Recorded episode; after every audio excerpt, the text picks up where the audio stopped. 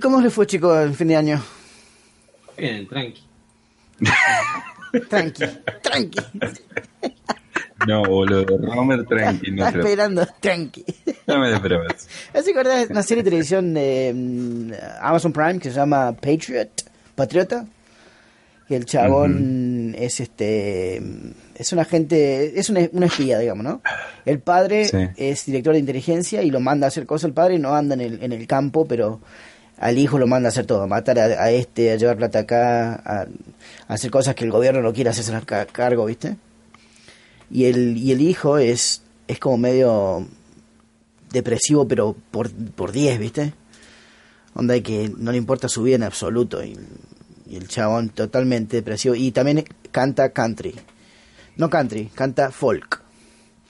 Y las canciones que hace son. Él dice lo que hace realmente. Él dice la verdad de lo que hace en las canciones.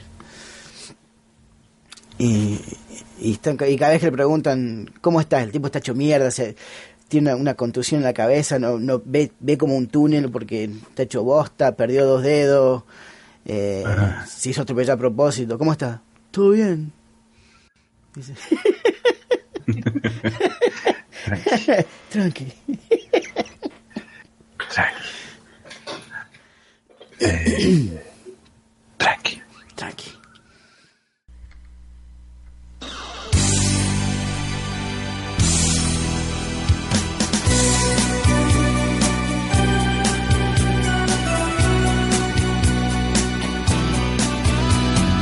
Siento el calor de tu negra piel en mi oreja otra vez. Agujero fugaz, dejaste en el fondo una púa y un ser. Por este TV, ¿cuánto me das? Haz que este trueque sea una verdad. Danos tiempo haz el podcast. Llénelo inmundo, ¿dónde carajo está?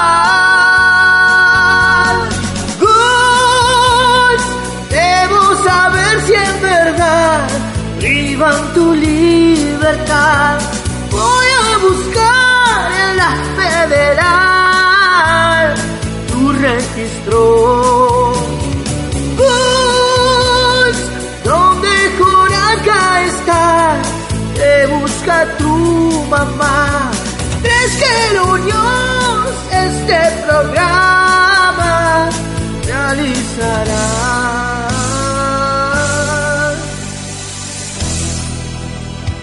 Con Rumer y Dave hacemos banda, pero no damos más. Entraste a Discord media hora no más, te mandaste a guardar. Por este Dual ¿cuánto me das?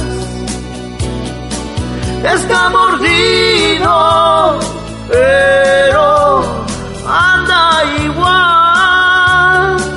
Deja de rebuscar y haz el podcast.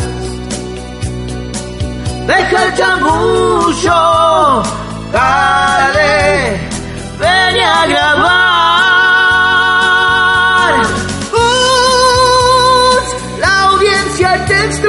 Ya, clama tu presencia. Voy a invitar celebridades del mundo ñoño. Gus, ¿dónde Joraca estás? Te busca tu papá. Solo Woronka sabe quién sos, si sos real. O quizás solo sea un fragmento de la imaginación de Woronka. No sabemos si el tipo es esquizofrénico o qué. Puede ser, no sé. La verdad que no sé cómo le afecta a la psique la carne de gato. Para Nicky Marcos es la identidad con la que Boronca se suelta y dice malas palabras. Dice muchas chanchadas, por cierto, Boronca en el programa. Vamos a tener que censurarlo porque me están llamando mucho de Linadi.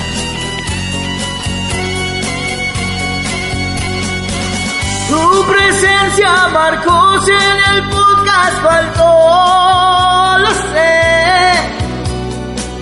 Es difícil remar la quilla sin voz. Cabezón sin Dios, da una señal. Desde ese mundo oscuro por el que vas. Vos debo saber si en verdad vivan tu libertad. Voy a buscar en la federal tu registro. Vos, donde Joraca estás, te busca tu perra. Colapsará.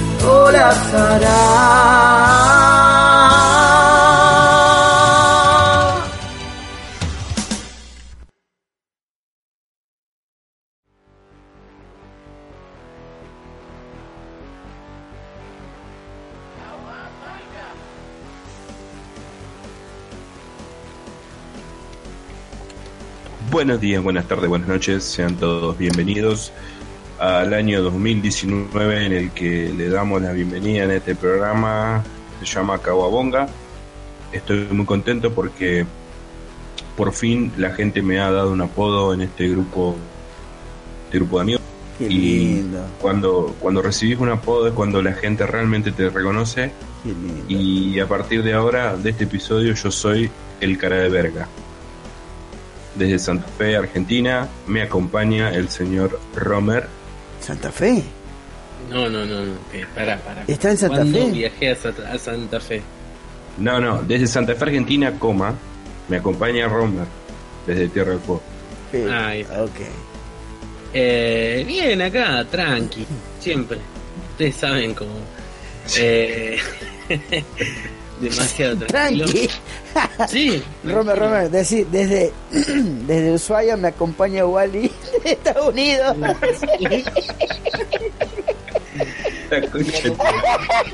No nos acompaña Marco. No nos acompaña Marco. Este, Oh. Feliz año, chicos. Feliz. Tanto no, Feliz que no año nos vemos. Marco, Marco es Pippin Tuk cuando tiró la armadura esa por el, el aljibe en la tumba de, de los enanos en Moria, ¿viste? está, está cobachado atrás del aljibe y el troll anda dando vuelta con un martillo. Una consulta. Ah, el sábado pasado el negro se quería conectar y que todos nos conectemos. ¿Alguno de ustedes se conectó? Eh, Eh, yo lo estaba por hacer, pero me surgió un problemita. yo, estaba, yo estaba trabajando el sábado pasado. Ay, Dios mío. Sí, sí, sí. Eh, yo estaba, yo estaba como dice la canción de la Versuit, yo estaba lavando copas de gente mejor que yo. Bien. Qué, qué bárbaro. La triste realidad en Vermont.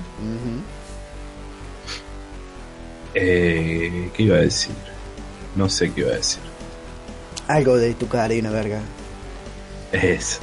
Escucha, Wally, una consulta. Ajá. ¿Allá se festejan los Reyes?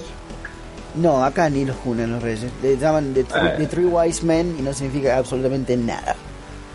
Pero, Very pero, wise. pero eh, Estados Unidos es capitalismo en- eh, viviente, así que no me sorprendería que dentro de poco los comercios adopten el 6 de enero como otra fecha comercial.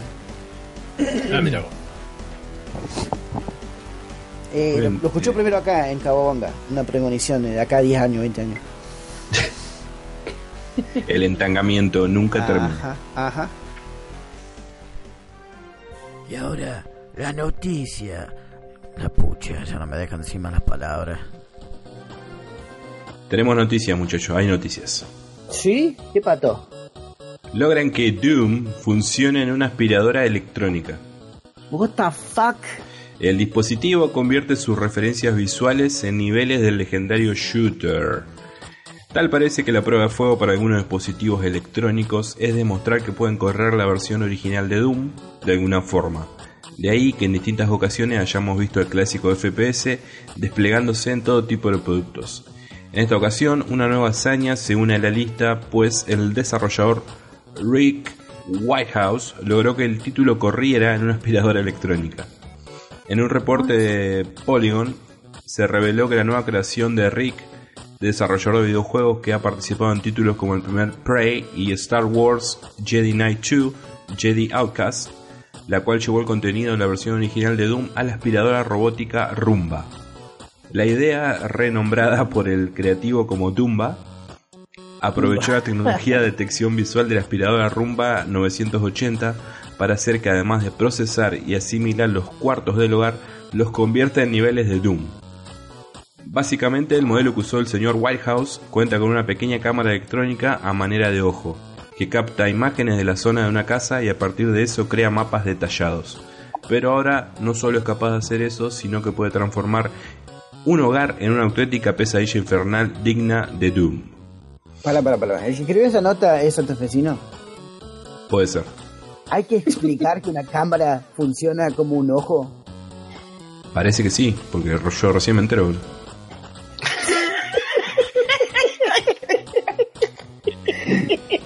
Es un ojo, pero es de vidrio. Y viste, Y ve- pero, eh, viene bien esa información. ¿Por qué? ¿Por qué? Bueno, la cuestión es que eso, puedes jugar al Doom con una con una aspiradora. Parece perfecto. Siempre quise jugar al Doom con la aspiradora. Eh, tengo una acá que me parece que se han salteado. Eh, esto, esto es más para Romer en realidad. Romer, la, de- la del Power Ranger. Bueno, yo la voy a hacer recorta. Jason David Frank está por hacer su debut en las luchas libres.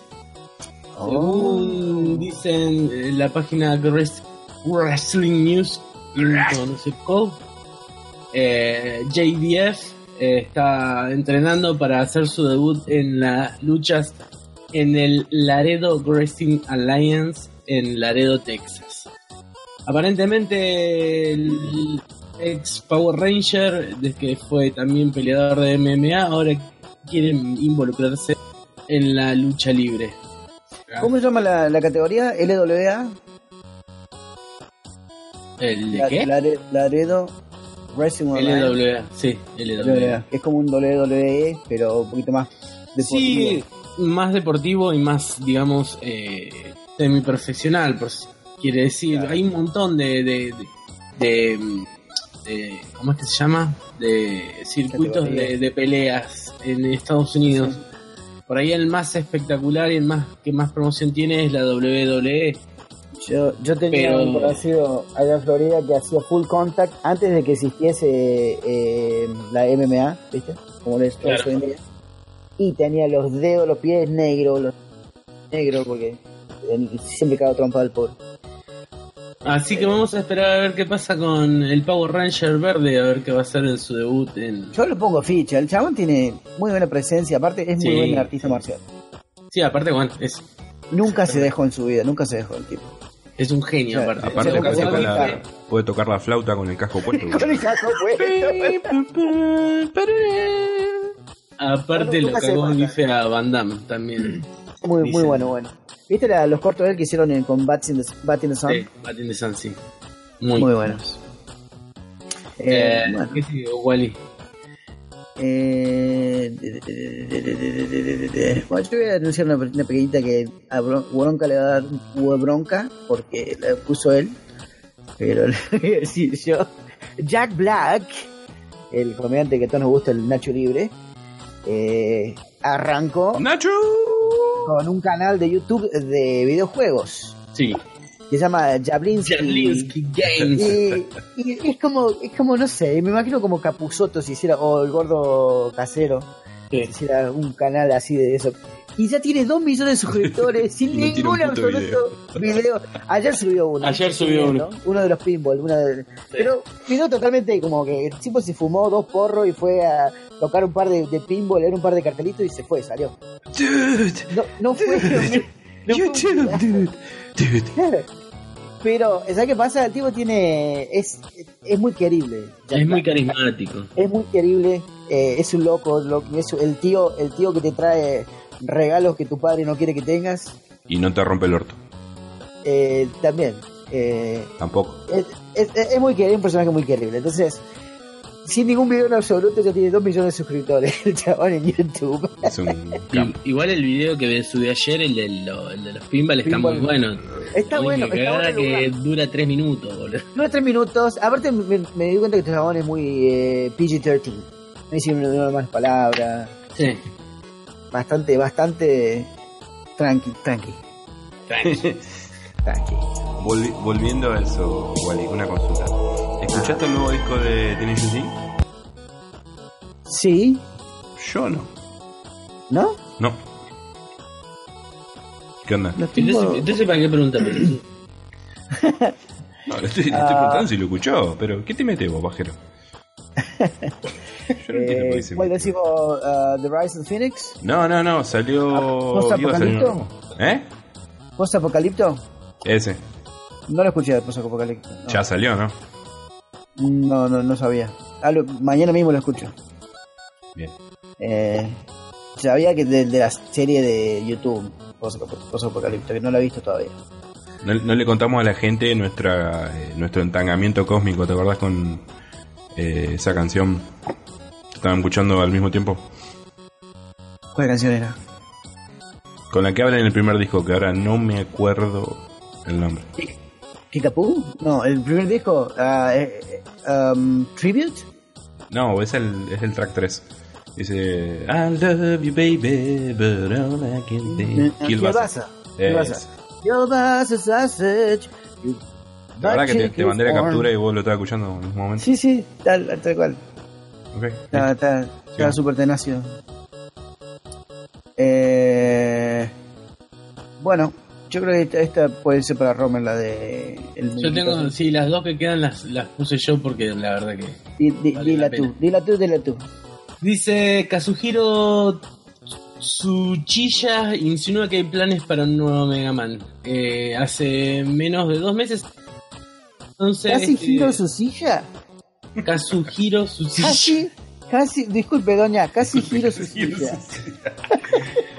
Este productor de Mega Man 11 que aseguró que ya se prepara para lo que sigue. Eh, luego de una época de oscuridad y el presente parece que los años por venir serán mejores para Mega Man en materia de videojuegos y luego del lanzamiento de Mega Man 11 este año, los planes de este año por el año pasado, los planes del equipo de desarrollo ya están enfocados en lo que viene para la franquicia según lo refirió el señor Susilla. Casi, disculpe, disculpe señora, no la vi, casi giro su silla. Eh, avísame cuando saquen los, los, los 20 próximos Mega Man en un solo CD. Ahí lo compro. Tal cual. Gracias. Eh, dice que esto es en agradecimiento a los fanáticos. Nueve preparativos para lo que sigue. Así que puede que no haya acción importante, pero espero que todos puedan estar al pendiente con ojos llenos de emoción. Oh, los Eh, ojos llenos de emoción. Sí, obviamente Yo las tengo- declaraciones de su silla han sido tomadas por los fans como la confirmación inminente de Mega Man 12 o en dado caso de Mega Man X9. Eso es lo que dijo. Bien. ¿Qué tal te gusta el, el, el 11? ¿Lo justo? El 11 está muy bueno. Yo todavía no lo terminé, pero está muy A mí me gustó muchísimo. Y la última noticia dice: liberaron la ROM del prototipo de SimCity para NES. Es una pelotudez esto. Uh, En 1990 Nintendo anunció SimCity, eh, que sería adaptado para NES y SNES, pero al final la versión de la de 8 bits eh, no salió. Solamente salió la versión de Super Nintendo. Yo la tuve, estaba muy buena, era muy agradable, no tenía muchas cosas. En 2017 dos cartuchos de SimCity para NES, o sea, los prototipos fueron localizados en una tienda de juegos de segunda mano en Seattle. ¿Qué hizo la gente, el que lo tenía? Agarró, lo dumpeó y bueno, ahora ya se puede, han probado lo que era un prototipo casi completo del juego que habían mostrado en una de las este de las Consumer Electronic Shows que se hacían en, en los años 90. Y además han dejado un video muy lindo del, del gameplay del prototipo. Eh, la verdad que esto es algo sorprendente porque este es un juego que, que supuestamente se creía perdido de- del catálogo de la NES. Eso está muy bueno. Wow. Muy bueno. A mí me encantan cuando, cuando encuentran estas cosas. Tengo una más, yo tengo un par más. Dale, Yo dale, también dale. tengo una, tengo una. Eh, dice, China aruriza en el laro culo de la luna.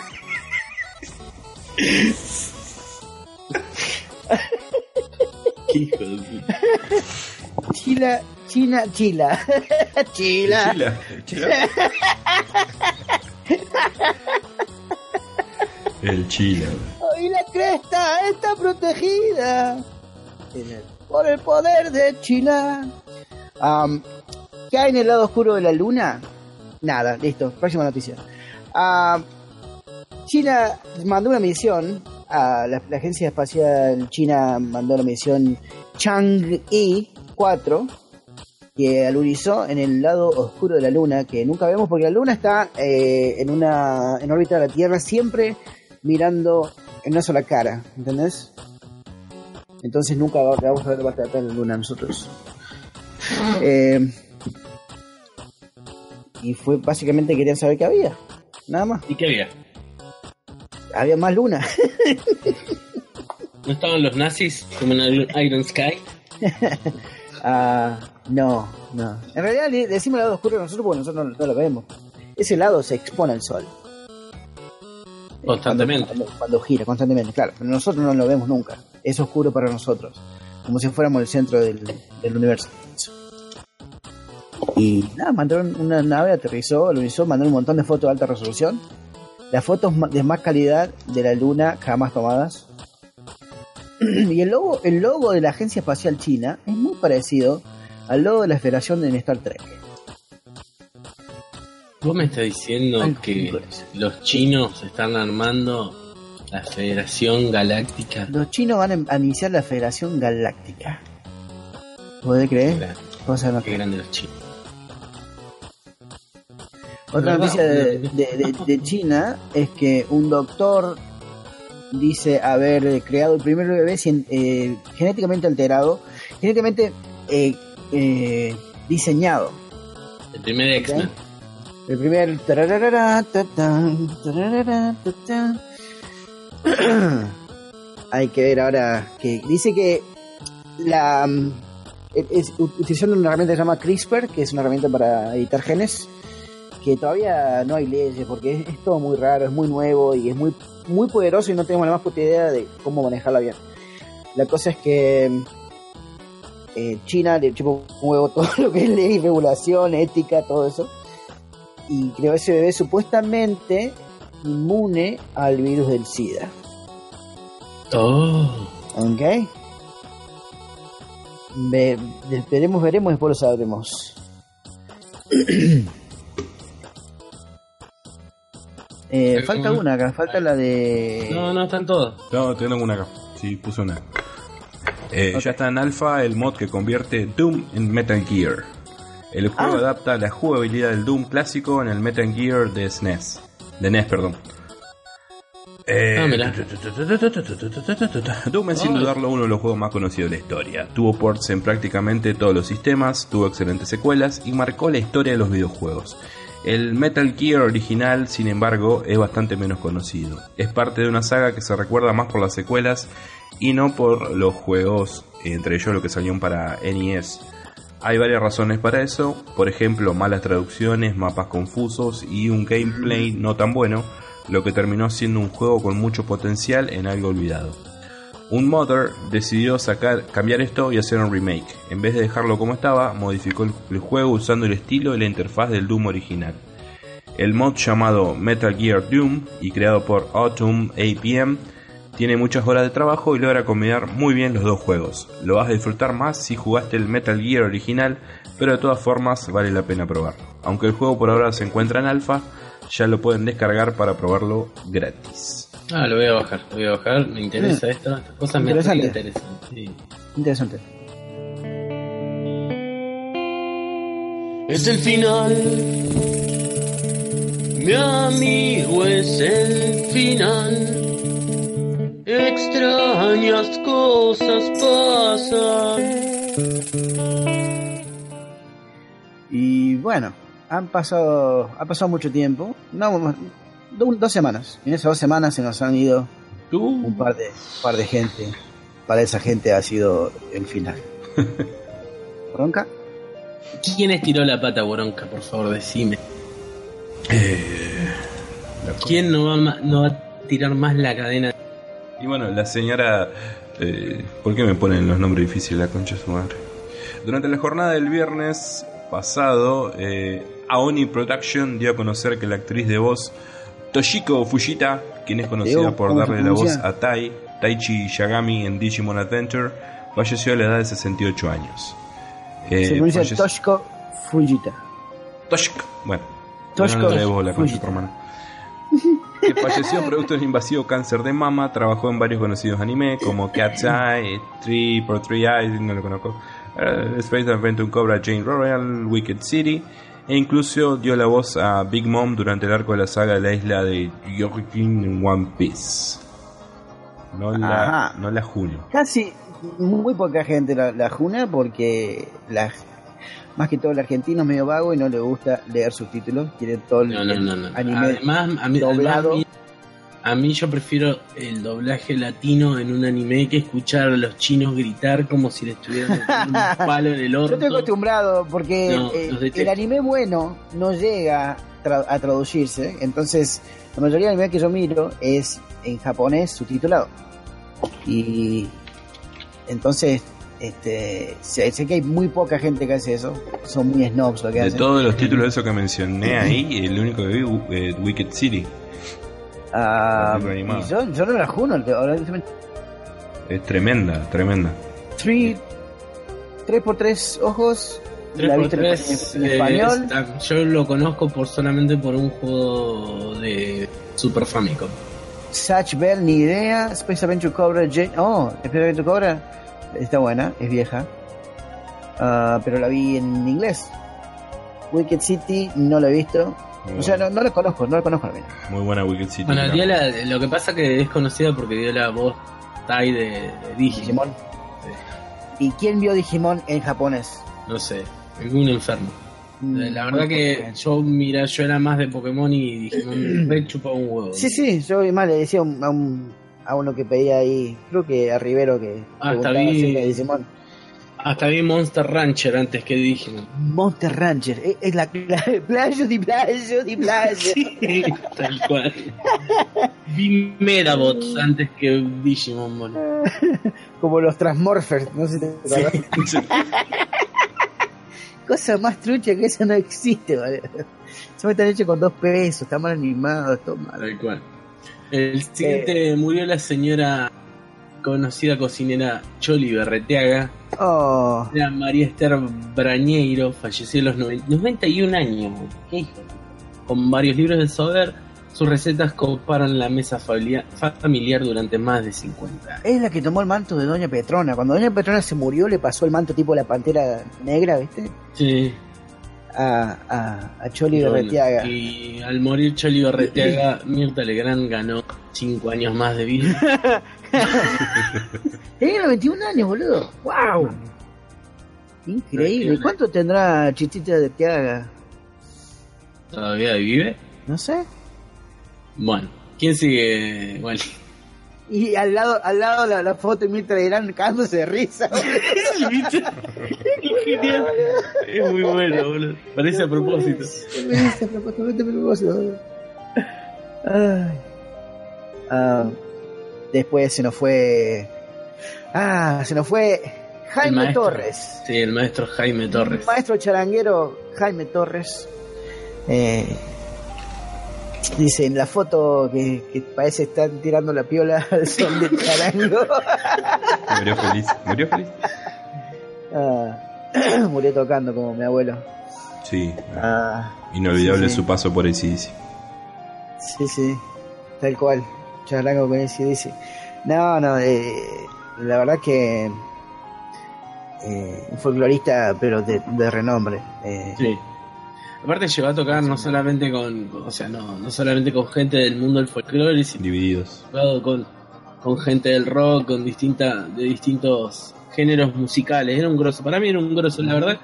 no soy muy del folclore, de hecho no me gusta el folclore, pero Jaime Torres era un grande, un grande. Eh, ¿Quién más sigue? Se murió Min Jin Okerlund. ¿Quién era Min Jin Okerlund? Después paso un link de encuentro en estudio. Ah, Encuentro en el estudio con él. Está muy lindo. sí. Min Jin Okerlund era un ícono de la WWE. Era el que le hacía la, toda la promoción antes de las peleas a los luchadores. Hulk Hogan o Randy Savage. ¿Te acordás Celebrity Deathmatch? Oh, el, Sí. qué buen programa. el muñeco ese era estaba hecho más él, ¿verdad? Claro, era como una, una especie de parodia de Min Jin. Era como el como el Bonadeo, como el no, no el Bonadeo, el otro que acción muy ¿Cómo se llamaba? Eh, Príncipe. Bueno, Príncipe. Claro.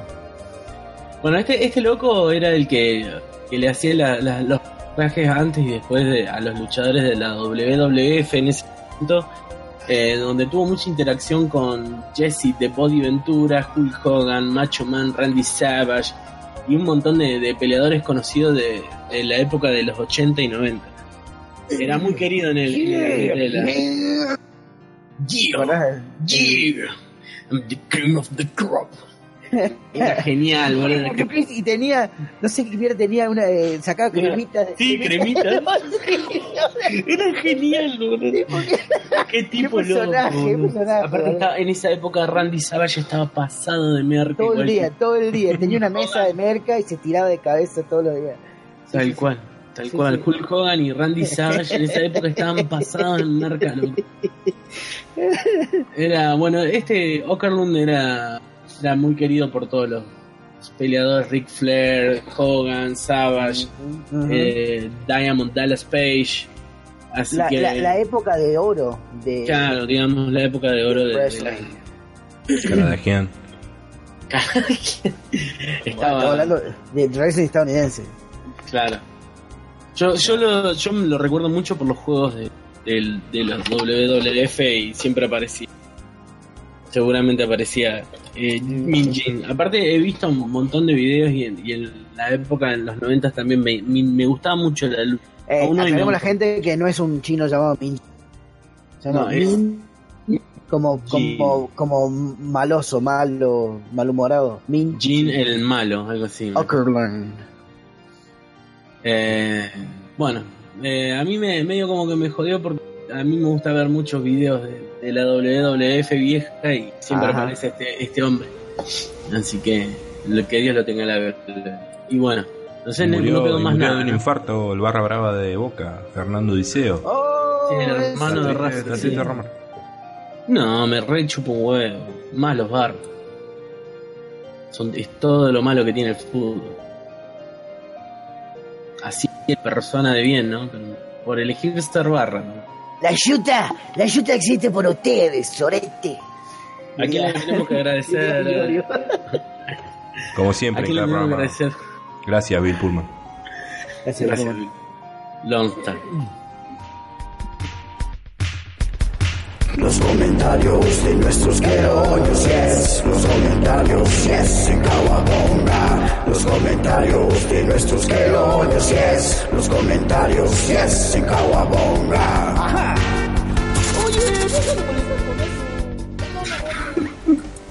Tenemos comentarios. Uh, El primero te lo dejo a vos, porque Pyro está enamorado de ti.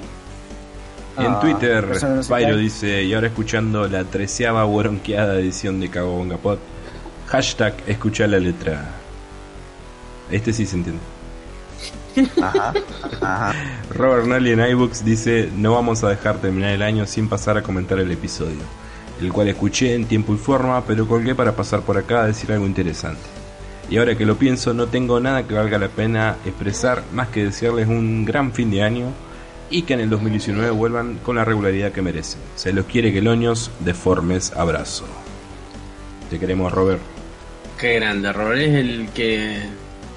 El que siempre nos deja lo- los fiembres ahí. Hay una delgada línea entre, entre eh, constipación y diarrea que es la regularidad. Y nosotros estamos ahí resbalando en el medio de por ahí, si nos pasa una semana por ahí. Sacamos, sacamos dos semanas al hilo. Cosa muy rara que pasa.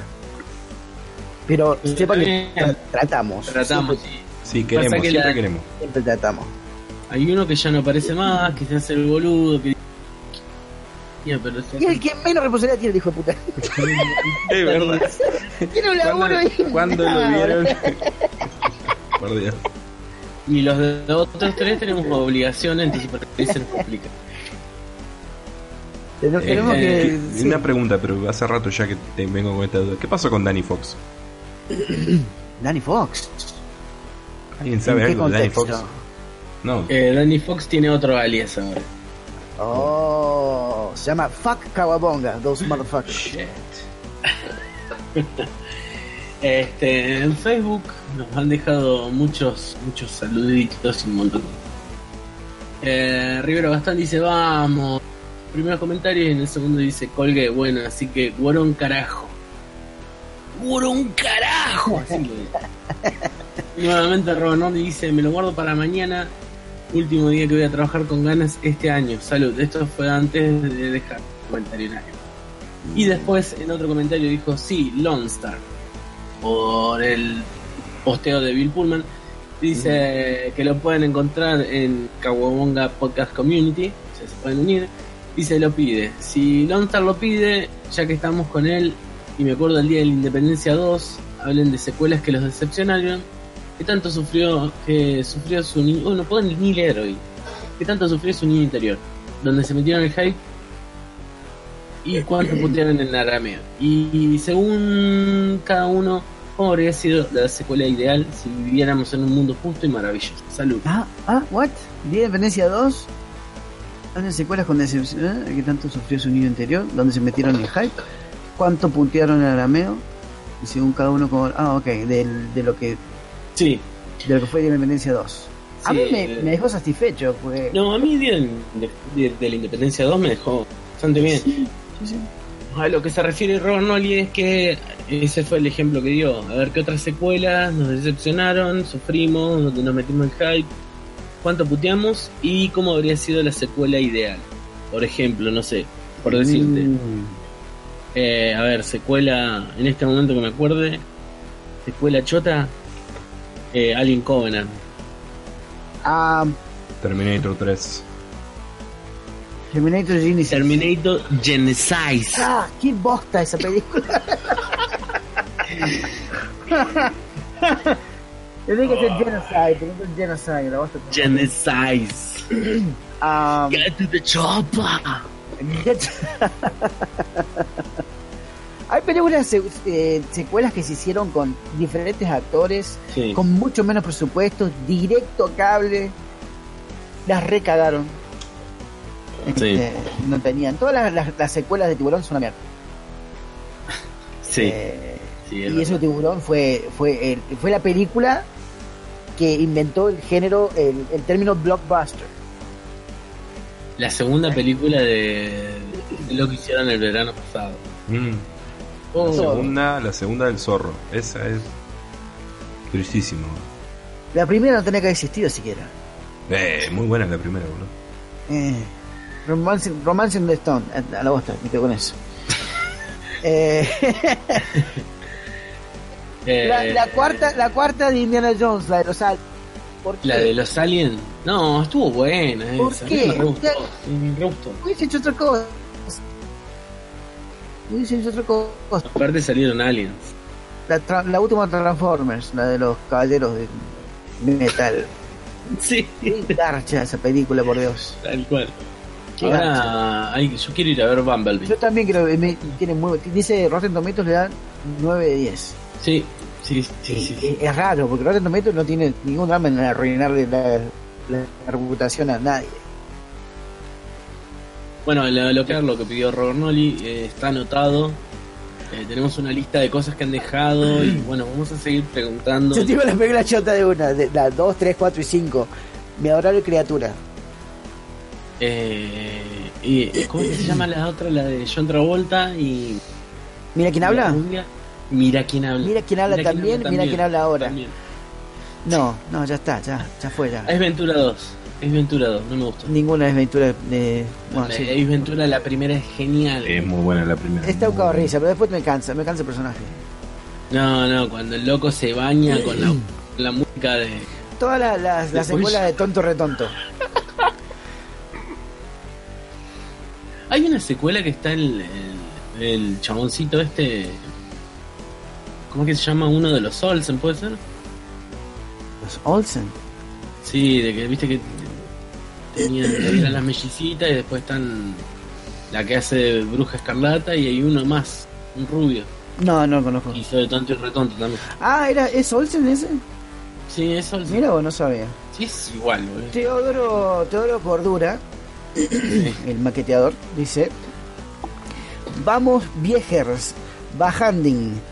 Eh, en referencia a Bill Pullman, post. Pelis clase B, la falopa linda. Tenemos que hacer una película. Así podemos hablar del Vengador Tóxico. Ah, ah.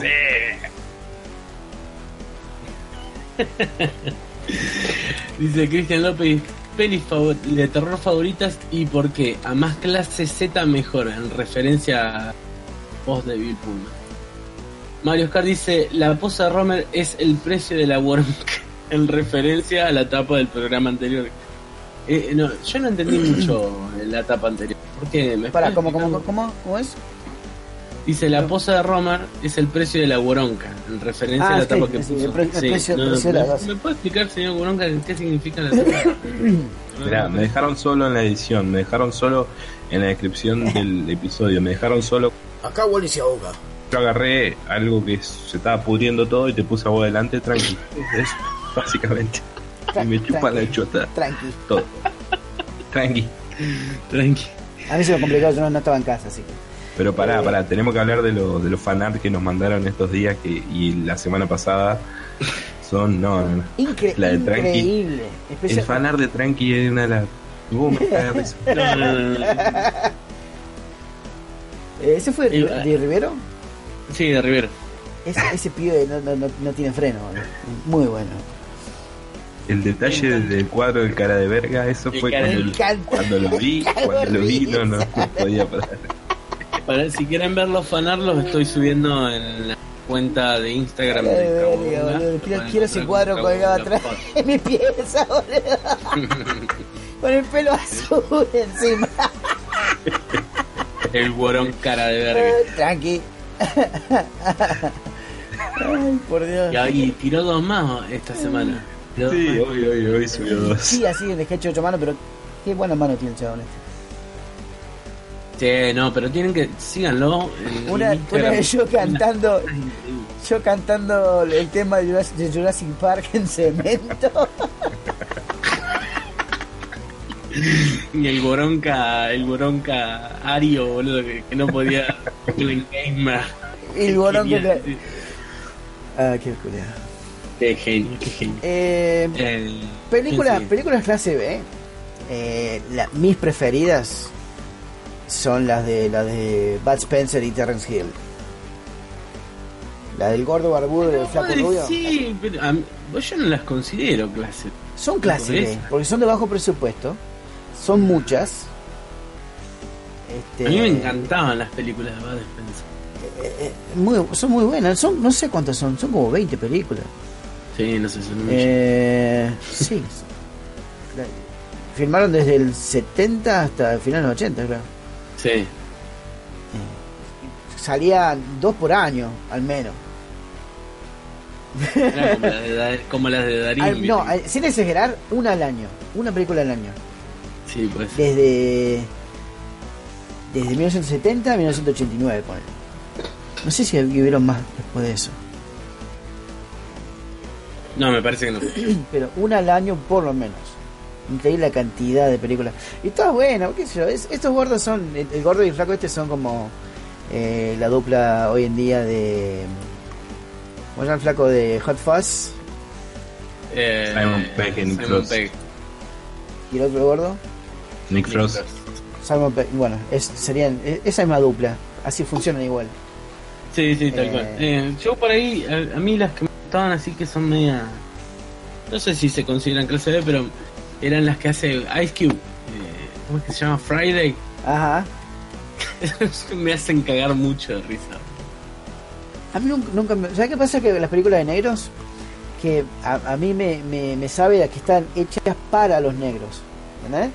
Claro. Entonces a, a mí no me representa y ni, ni intentan ah, ni, ni intentan hacerla para mí. No es para mí la película, no está hecha para mí.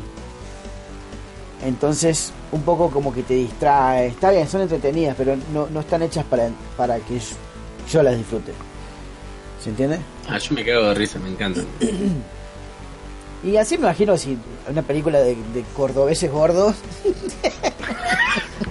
un negro no la va a entender y ni la va a disfrutar.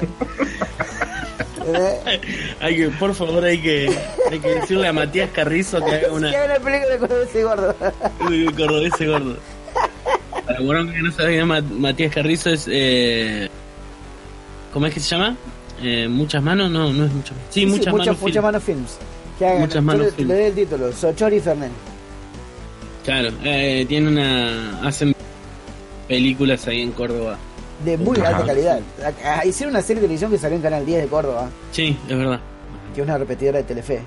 Y- Bueno, tiene que hacer una, una, una No, película la de nueva, gordos Libertad. cordobeses sí, son- tomando sangría, fernet, comiendo un asado y puteando Belgrano. no, no, no, son de Belgrano, ¿qué, ¿de qué habla? Yo soy de Belgrano, No, al menos. Pueden ser de talleres. Puede ser de talleres, puede ser gallina. Pueden ser de la, aguante la gloria. Pueden papá. ser gallinas sin ningún tipo de huevo. Aguante la gloria. Yo Eh. yo viví en Córdoba tres años, aguante la gloria. Perdón, perdón, se cortó todo lo que dijeron antes. Eh, no sé quién es la Gloria, no, no la conozco. Eh, bueno, Instituto, papá. mi mamá es de instituto, pobrecita. Ah, Alan Nicolás dice, yo quiero que me manden un saludo, gracias y feliz año nuevo muchachos. Así que le mandamos un saludo a Alan Nicolás. Que la pase bien y que tenga un solo buen- saludo, Alan, por todo el año. Uno solo. Nunca más. Uno solo. Un saludo. ¿Quién sigue? Juan Ignacio Romero Seman El primo. dice Semen. Seman, Seman, Seman, en referencia a Bill Pullman Post, cualquier cosa mientras nos sigan queriendo. Y yo- Pero bueno, nosotros habíamos preguntado No sé qué si queríamos que hagamos en el próximo episodio, en este episodio que estamos grabando. Y Juan Juani dijo cualquier cosa mientras nos sigan queriendo Ah, y sabes qué que tierno. te queremos, Juani. Qué tierno. Es un genio. Ah, recién nos, no- nos etiquetó en algo, Boronca, en Twitter, no, no lo pude ver, ¿no? No sé si lo viste vos. Ahora me fijo. Twitter. Martín Nochelino podrían comentar sobre lo mejor y lo peor en cuanto a estrenos del año pasado. Películas omníferas que realmente los hayan decepcionado. ¿Qué leen actualmente, ya sean libros o cómics, y qué recomendarían? Saludos queridos queloños, lo mejor para ustedes en este 2019 y por supuesto a por muchos más programas. Saludos Interesante. que está en España, está en, Alicante.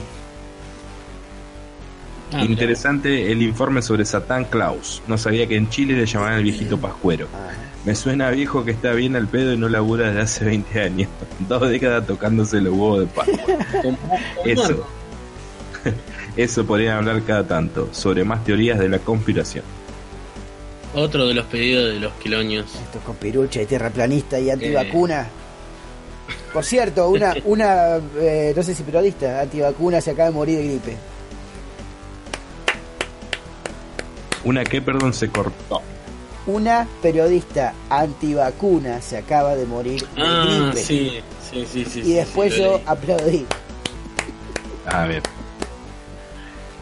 Mario Hilario, pueden hablar de The Orville y todo lo nuevo que se viene Star Trek. Gustavo Cejas, yo quisiera que hablaran sobre el estado de la economía costera de las Islas Vírgenes, sería interesante. Esto- eso- Eso pinta crossover con la Tortulia Podcast. Sí, tal cual. Que ellos están, ellos están en, en- uno en Panamá y otro en Uruguay, ¿verdad? Sí, creo que sí. O sea que están más cerca Lo que escucho- nosotros Lo relativamente. escucho una vez cada tanto, pero es muy. ¿Cómo? Que a la tortulia lo escucho cada tanto, pero son muy buenos. Muy, muy buenos. Sí, sí, la verdad que son muy, muy buenos lo que hacen. Eh, me te entendí mucho.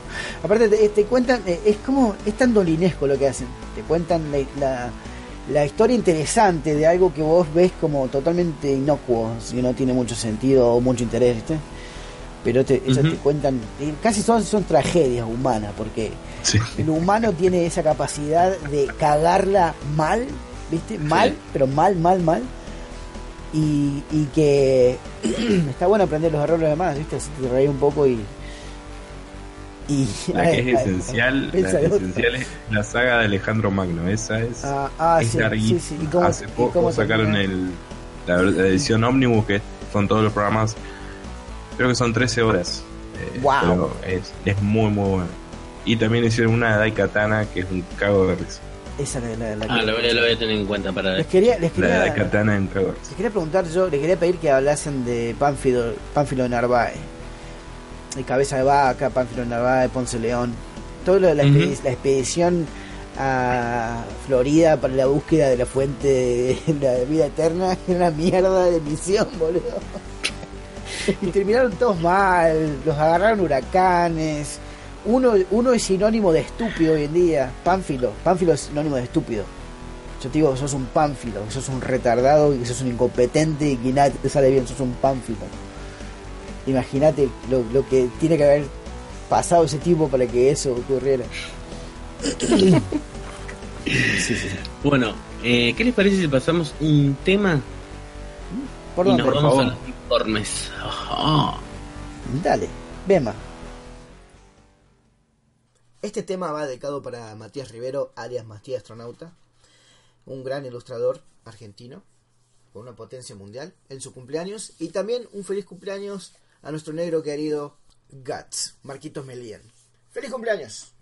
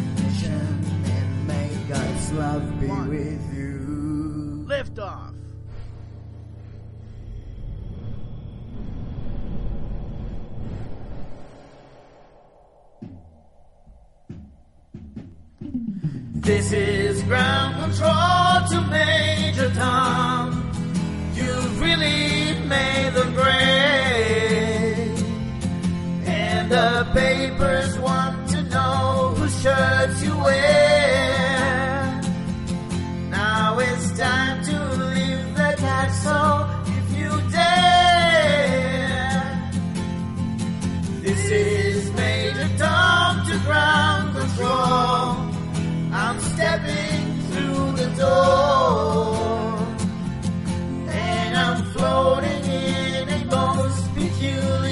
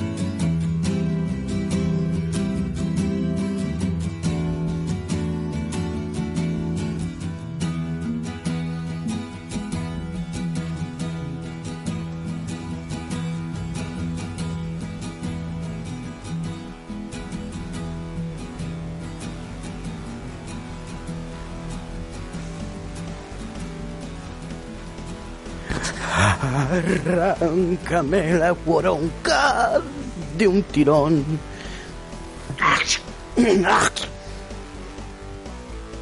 ¿Cómo esa película con esa película con la vagina dentada?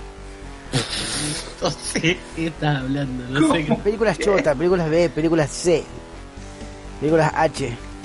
Vagina dentada. Sí, ¿qué es la eso? película vagina dentada, una película de una vagina que se come a la gente. Ah, mira. Ujú. Creo que se llama vagina dentada, o sea, no, eh, no, no- no se andan con... Eh, ¿Qué, ¿Qué nos trajiste esta noche? Que eh, nos reúne aquí. eh, Bueno, un segundito. los papeles bronca. sí, sí, no, no, cer- cer- cerré todo en, en pos de buscar película de Bud, de Bud Spencer. Eh, volviendo un poco a, a los fenómenos raros eh, de la, de la física, nos vamos a, un- Sí. a, a una parte de la física más convencional, menos, menos extraña, menos magia negra, simplemente física, pero aún así, efectos que son raros, los vemos día a día, pero son raros, son algo que... Eh, ¿Ustedes saben lo que es la sensación térmica? Una sensación. Yes, sir. Una sensación, no, Creo la- saberlo, pero creo saberlo, pero ahora seguramente me vas a decir que estuve equivocado toda mi vida. La sensación térmica. ¿Cómo se, cómo se dice cuando hay un juego y te acercás y te quema?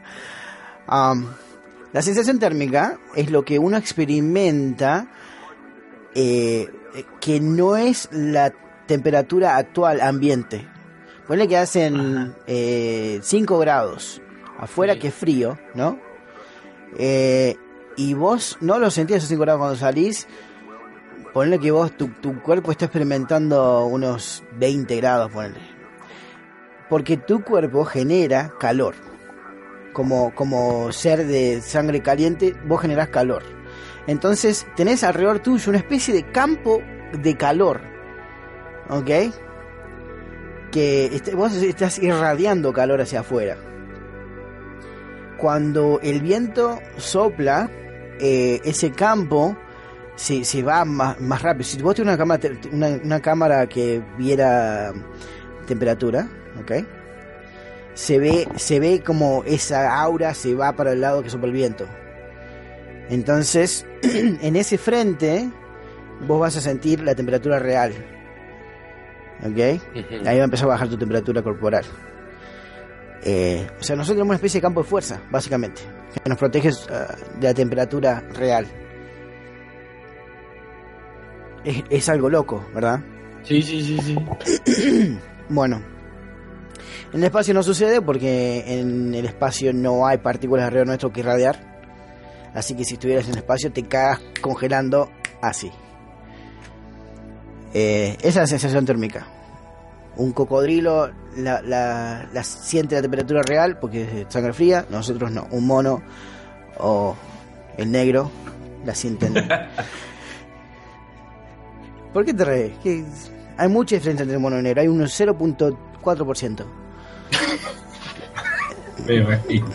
Y sí. Ah, después, eh, ¿ustedes conocen la fórmula de, de, de masa eh, es igual la velocidad por... eh, peso?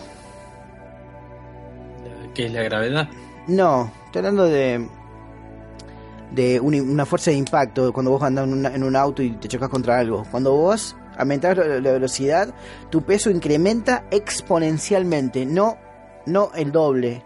Por que caen dos gotas de agua que pesan 50 miligramos cada una, de- dos gotas deberían pesar 100 miligramos. Pero si vos vas, si esa gota está cayendo a 60 kilómetros por hora y aumenta la velocidad a 120 kilómetros por hora, no, no va a, a- a doblarse el, el peso a 100 miligramos, sino que se va a aumentar exponencialmente.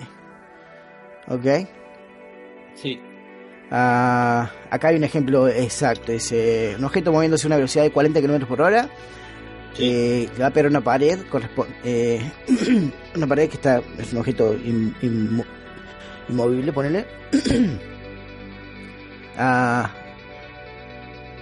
Si la velocidad se dobla a 80 km por hora, el impacto no será el doble, sino el cuádruple. Si el vehículo pesa 1000 kilos, lo que le pega a la pared a 40 km por hora, ponle que sean a 10.000 kilos. Sí. A 80 km por hora son 40.000 kilos. Claro, a más velocidad, más fuerza. A más velocidad, exponencialmente más fuerza de impacto. Sí, Que es una cosa rara, sí, pero sí. pasa. Eh, después, ah, esto que acabo de decir, ejemplos son ejemplos sueltos, no significa que esa es la fórmula exacta. Hagan la cuenta en su casa, no me hinchen las pelotas. Lo que nosotros percibimos como órbita, la órbita de un planeta, de un objeto alrededor de otro objeto, de un planeta alrededor del Sol, un objeto alrededor de un satélite alrededor de un planeta, etcétera, no es más que caída libre constante. ¿Ok? El Sol no está quieto en el espacio y nosotros vamos alrededor como boludos. El Sol está en una trayectoria constante alrededor del agujero negro que, es la- que está en el centro de nuestra galaxia. ¿Verdad?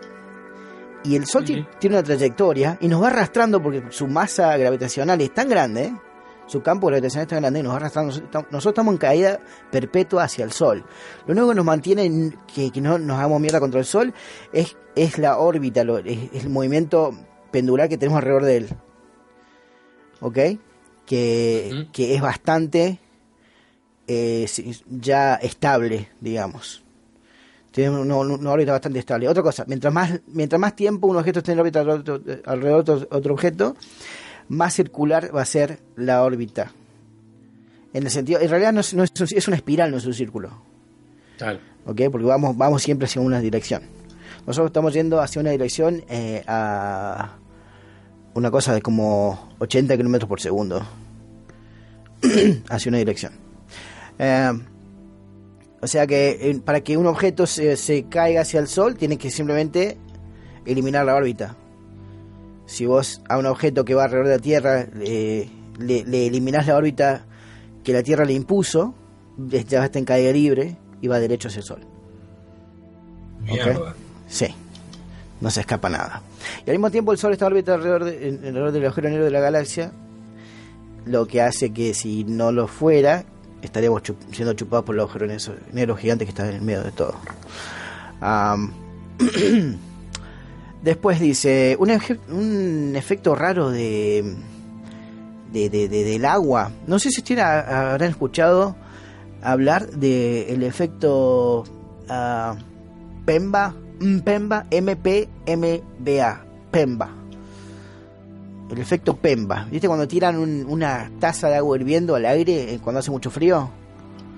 Tiene, que ser más de- menos de cero, ¿ok? Sí. Vos agarrás una taza de agua hirviendo, un té, lo que sea, Sí. y lo tirás al aire y lo que sucede es que las moléculas de, de agua que están eh, que est- están agitadas eh, se evaporan automáticamente y se congelan automáticamente Mira. entonces es como si estuviese tirando nieve al aire Mierda. es una cosa rarísima Vale. Sí, eh, es, eh, lo, hice la otra vez, el sábado pasado cuando estuve en la fiesta esa, me tomé un té y no lo podía llevar en el auto porque no tenía tapa el té, lo tiré al aire y desapareció. Se hizo como nieve, nievecita. Ajá. Ah, Esto es como el, el mundo de, de Big Man, boludo. Sí, esto, Sí, sí, sí. esto lo descubrió Aristóteles hace 3.000 años. Para que le dé una idea. Ah, todavía no, no saben cómo, por qué funciona, pero... Pero bueno, dice que el calor induce al... a- al, al congelamiento. No sé cómo será eso. Ah, presión atmosférica. Eh, si estás al- a la altura del nivel del mar, tenés mil kilos de aire presionando tu cuerpo en, en todas direcciones, especialmente de abajo hacia arriba. ¿Ok? Sobre tus hombros tenés mil kilos de aire. Salvo que estés en, en Tierra del Fuego y, y no haya puta atmósfera porque hay un agujero ahí de la puta madre. Todo tranqui. Ah, cuando nosotros est- estamos hechos para eso nosotros, los humanos. Estamos hechos para una te- para justamente la altura en la que vivimos. El humano que de, de altura más grande tiene, eh, tiene composiciones químicas diferentes como... eh, mientras más bajo estás, más presión atmosférica hay y eh, menos, menos, menos gases extras tenés en tu cuerpo. ¿Me explico? Vos Sí. podés, podés ir hasta el fondo del mar presurizándote poquito a poquito a poquito. Y después salir y nadar en el fondo del mar. No subas de, tem- de- de altura porque te despresurizás y cagaste. Ah.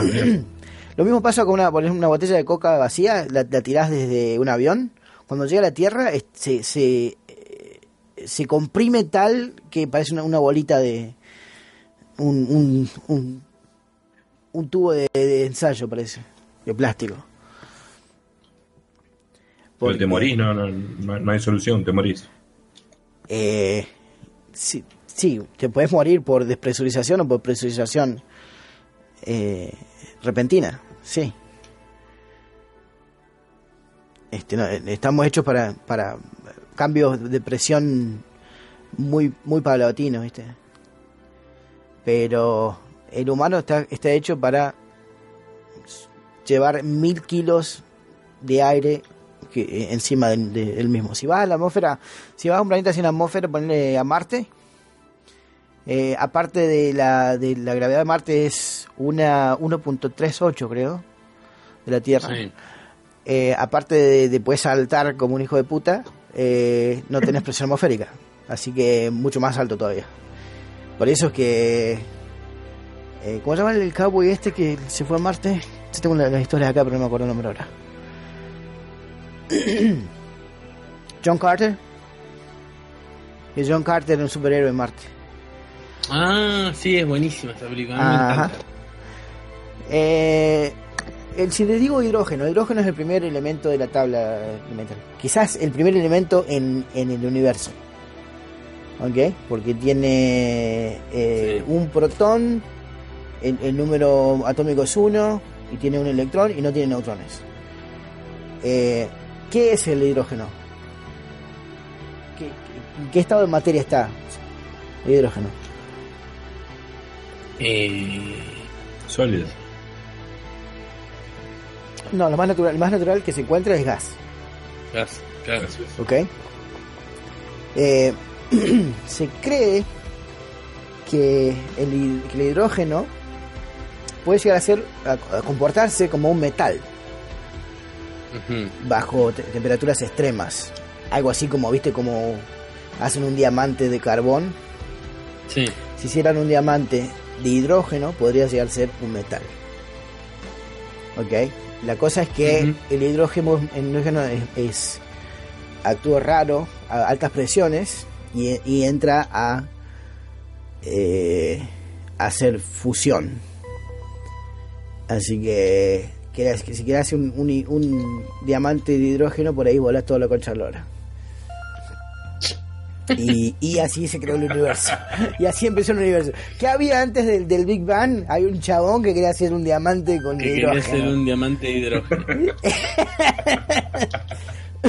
Es muy bueno. Um,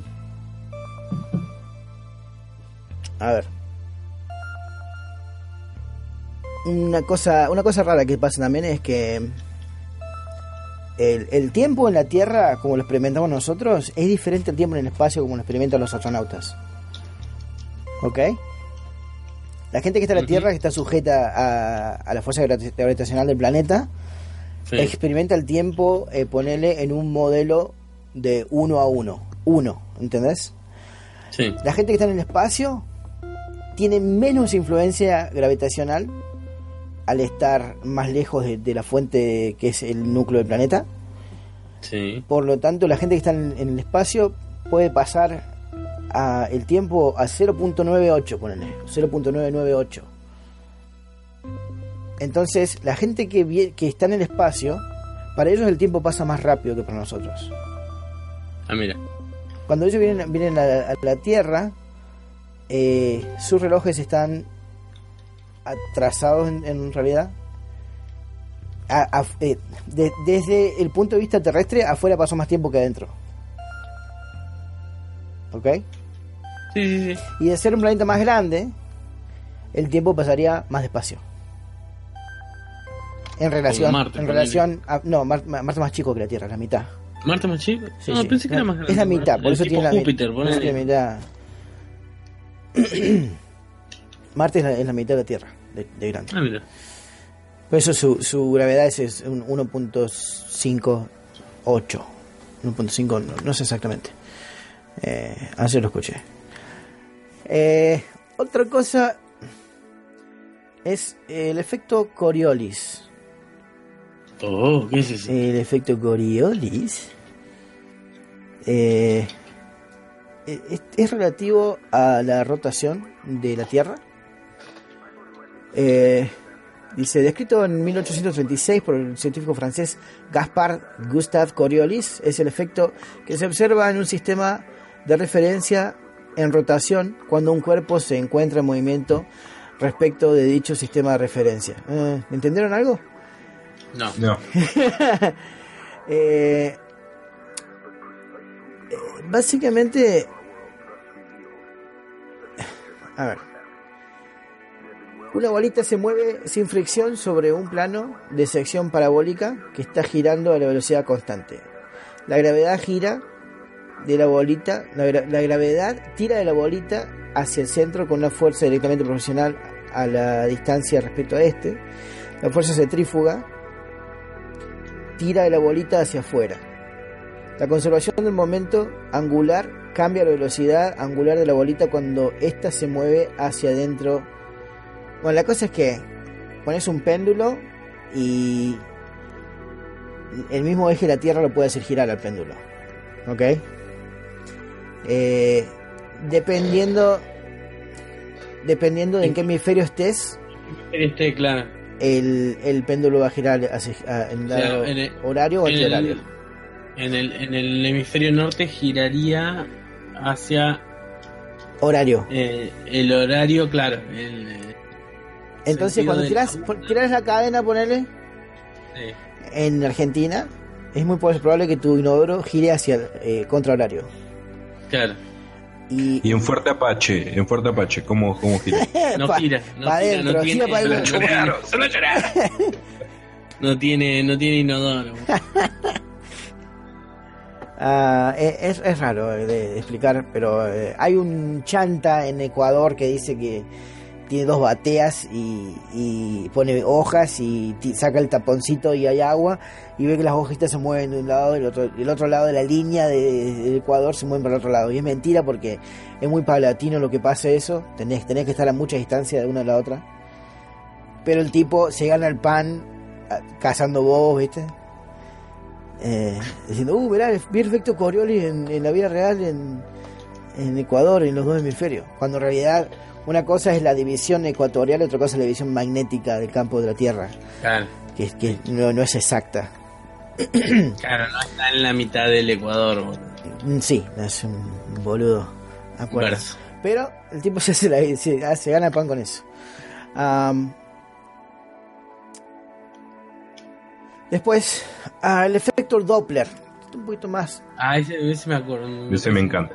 Sí. es un poquito más este eh, estamos est- lo conocemos casi todos por el- su su uso en la meteorología ¿ok?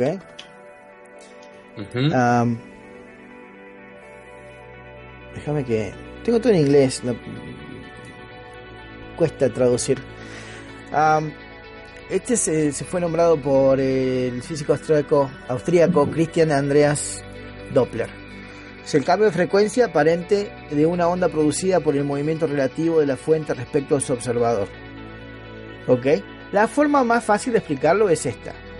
Pasa el heladero y escuchas y mientras se va alejando cambia totalmente la melodía se distorsiona ¿ok? O si no la, la ambulancia y mientras, O, la canción de Jurassic Park.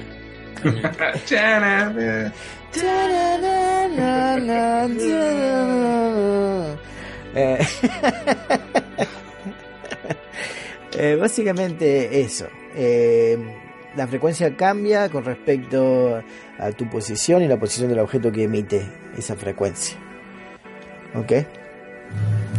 No, nada más que explicar. Um, queda un par más. Um, ok, una cosa que me que oh, cada vez que abro la heladera y les voy a cagar el cerebro a todos, a ustedes dos y a los que escuchan. Cada vez que abro el freezer y veo la cubetera y que Sí. yo la llené hasta el, hasta el tope, pero le falta medio centímetro, siendo que el hielo se expande. Nah. ¿Ok? Si la llenas hasta el tope, se congela, tendría que ser más grande. El hielo se expande en una semana, te queda menos, medio, medio centímetro menos o un centímetro menos. Eso se llama sublimación. El hielo se evapora. ¿Ok? Sí. Cuando ves que el hielo tira ese humito, es vapor que, que, que se está sublimando. La sublimación hace que el, que el hielo eh, pase de un estado sólido a un estado gaseoso, directamente sin pasar por un estado líquido. ¿Ok?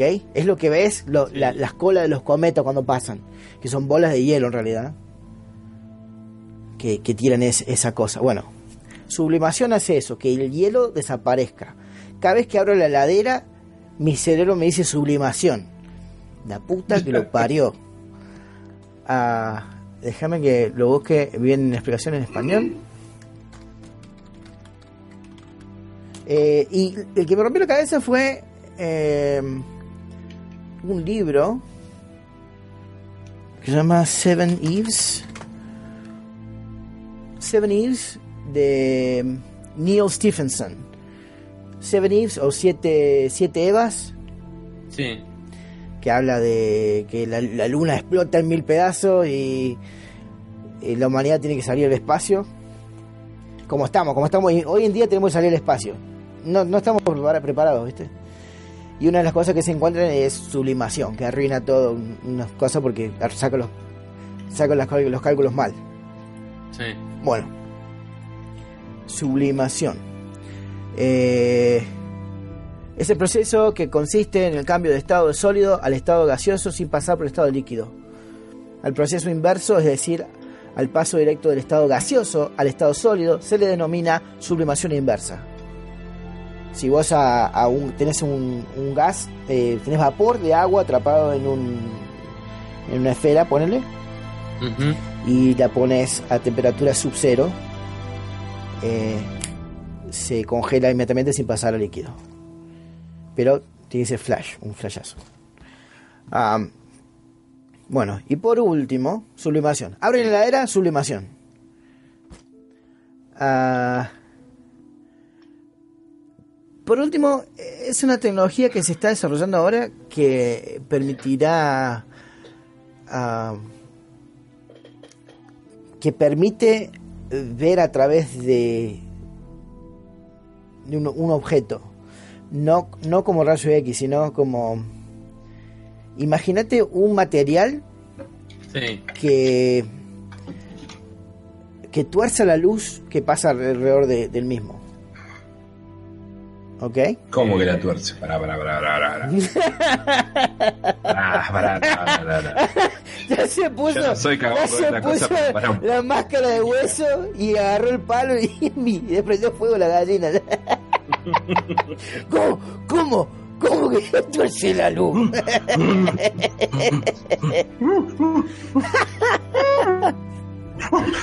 Ah, sí, sí, sí. Sos Moon, Moonwatcher, el, el mono este de 2001, ¿viste? Que le entra a pegar el monolito. Un material que tuerce la luz, como es. Un material que tuerce la luz. Científicos han teorizado por bastante tiempo objetos que pueden eh, hacerse virtualmente invisibles, disrumpiendo, no sé si dice, la forma en que la luz interactúa con ellos.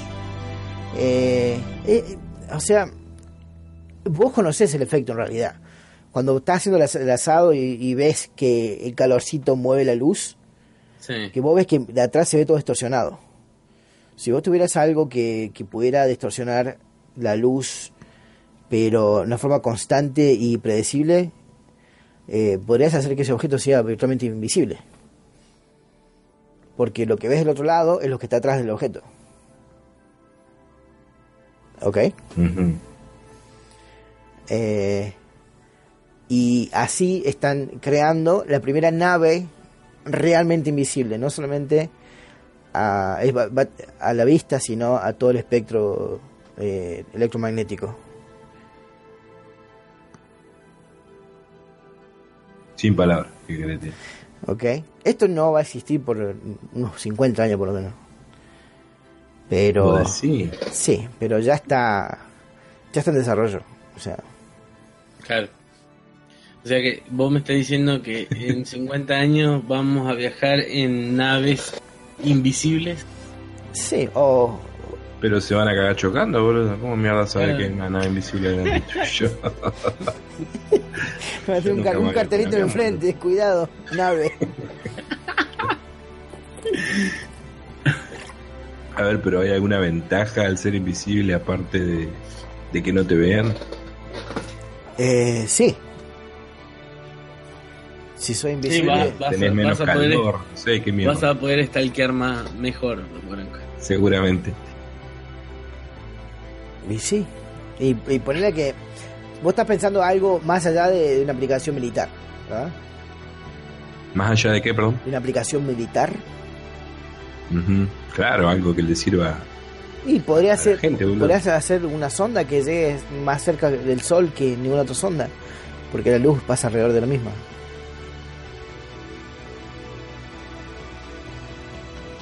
Bueno, no, no entendí lo último de la sonda, pero Que puedes hacer una sonda que llegue más cerca que ningún otro objeto. más del cerca del sol. y- pero sí, sí, va, va a pasar, pero igual va a estar caliente.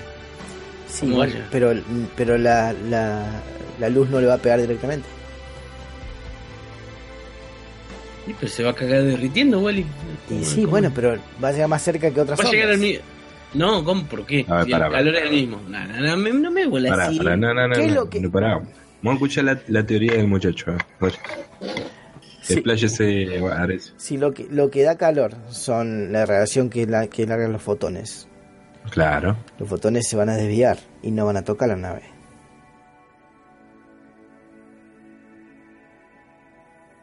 Pero no pueden llevar cámaras más chiquitas, boludo. En vez de sacar fotones, sacan fotos. Cámaras que funcionan, cámaras que funcionan como ojos. Fotones. Fotones. Cámaras que, cámaras que funcionan como ojos. ¿Qué necesidad de sacar un fotón tenemos? La verdad, tío. Este. No, no, muy bueno. Ese último. Pero ¿qué, qué, qué más se sabe? ¿Qui- ¿Quién lo está desarrollando? no tengo la más mínima idea de que lo está desarrollando. Eh, Putin seguro. Seguro que MIT, seguro. Una, una universidad de Massachusetts, seguro. A ver, ah, justo iba a decir un gato, te lo juro que iba a decir, pa- para que, lo, para que no se coman los gatos. Que, que iba a decir, para que los gatos sean invisibles, no se coman. Científicos han demostrado la... Hay un videito donde sale un gato. Macri. Macri es invisible en los ojos. Ah, Ahí te muestro... eh, paso por acá el video. Para que vean.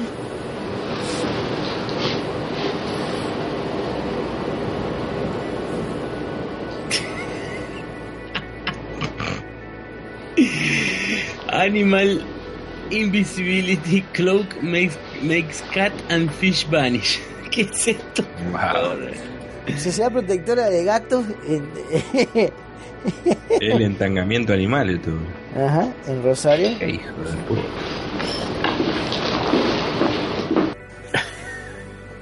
Es muy loco. Ah, mira. ¡Oh! Esta.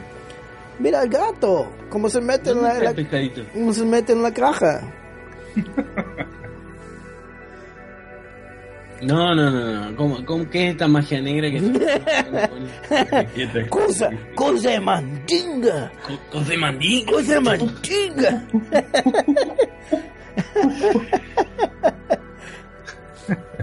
¿De qué se trata esta, esta, esta ciencia, esta magia negra? Igualicho. Es un malicho todo. La macumba. Bueno, eso es todo lo que tengo para hoy ustedes, para ustedes hoy. Qué grande, Wally.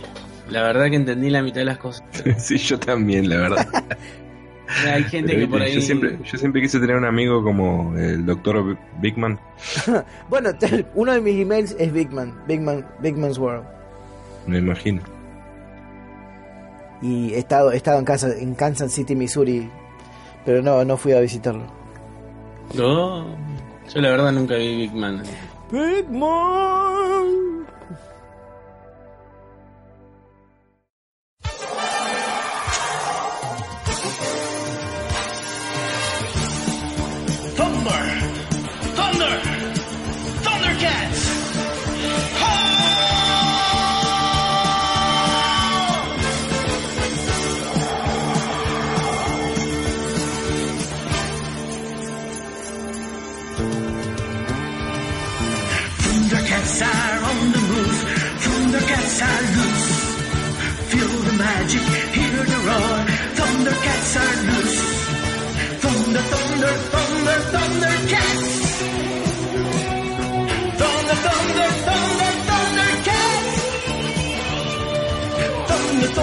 Thunder, thunder, cats.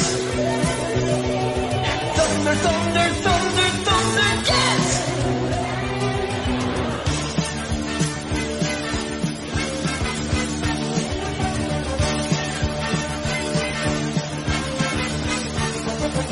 Thunder, thunder, thunder, thunder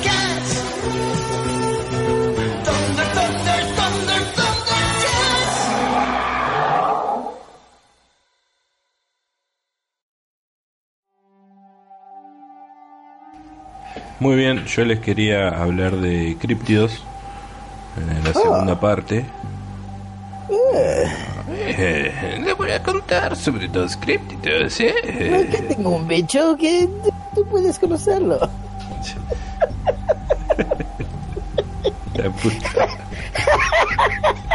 Te llamas Monarca. Tiene una cara conocida. Acércate. El primer críptido, y ahí les eh, anexo la foto. No, no es Marcos en el pozo, eh, pungueando la cartera. Ese es mi tío, boludo. Es el querido Sasquatch, El Sasquatch. el señor eh, Pie Grande. Ajá. Y si Este- tiene pie grande, tío. lo saben también que tiene grande. Es mi tío Alcides, boludo. Le falta el sombrero nomás. Que no lo dejé ir. En 1958 unas extrañas huellas provocaron la curiosidad en los pobladores del condado de Humboldt, California, Estados Unidos. Era la primera prueba de la existencia de un extraño ser que con el tiempo llegó a ser llamado Bigfoot. Junto al descubrimiento de estas huellas se reportaron también diversos testimonios que aseguraban haberse topado con un ser enorme, peludo y de apariencia simiesca. No obstante, hasta la fecha, muchos desestimaron tanto los testimonios como las supuestas pruebas que verifican la existencia de esta extraña criatura, considerándolas como parte de la mitología moderna o del folclore popular. ¿Cómo es el señor Pie Grande?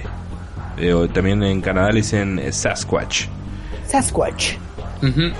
Tendría al parecer una altura de 2 a 3 metros, de apariencia simiesca. ¿Wally? Sí, sí, es como un great ape. Como un gran, un gran simio. Amplios hombros y de contextura robusta. Además Ah. presenta una cabeza pequeña en comparación con su cuerpo, puntiaguda y baja. Eh, otros afirman haber visto incluso una especie de cresta en la parte superior del cráneo.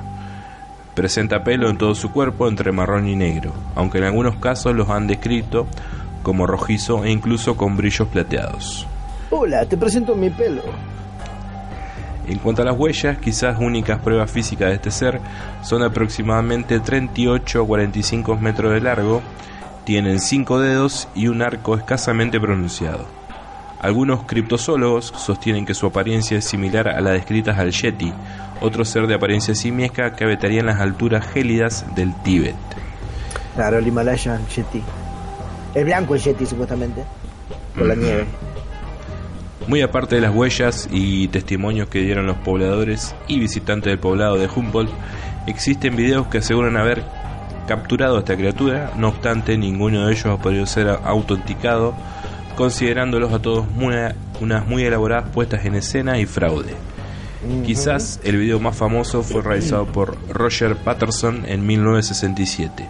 El video logró por mucho tiempo la atención de investigadores y para muchos era considerado como una prueba irrefutable de la existencia de Pie Grande. No obstante, Es los folclore hoy. Sí. Jaime Ross. No obstante, en los últimos años se ha estimado que no sería más que un fraude. En principio, por las grandes casualidades que rodean este video. La intención del señor Patterson, al salir con su cámara en las afueras de los bosques de California, era grabar un pie grande, porque quería grabar un documental sobre este personaje. Por eso resulta curioso que no solo lograra filmarlo, hecho que en sí es de una suerte extraordinaria, sino que lograra hacerlo en las mejores condiciones posibles. Buen clima, buen enfoque, buena nitidez, claridad, etc. Como si pareciera más ser una escena de Hollywood que una escena lograda casualmente en la realidad. Tomando en cuenta dichas consideraciones, se estima que la extraña criatura grabada en el video no sería más que un amigo de Patterson disfrazado de este singular simio. Sin embargo, hay personas e incluso condados enteros que defienden la existencia de esta criatura. En 1969, por ejemplo, el condado de Skamania, en Washington, aprobó una ley por la que advertía que cualquier agresión deliberada e infundada a tales criaturas como el pie grande será juzgada como delito, sujeto a multa e incluso a prisión. ¿Qué manda este amigo? Eh, una nota de Time, Time.com. acerca de un estudio de ADN que se le hizo a varias muestras, se hicieron varias muestras que, trajeron supuestamente criptozoólogos a, a una universidad para, para que analicen, para que confirmen la existencia del, del Sasquatch. Eh, y todo resultado ser cualquier cosa, perros, gatos, osos.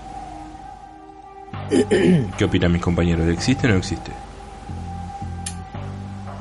Y si existe el chupacabras y el Chemo Soto lo, lo- Mira, que exista o no exista, yo no me pienso quedar en un bosque, en unos bosques. ¿Viste? La gente hace eso.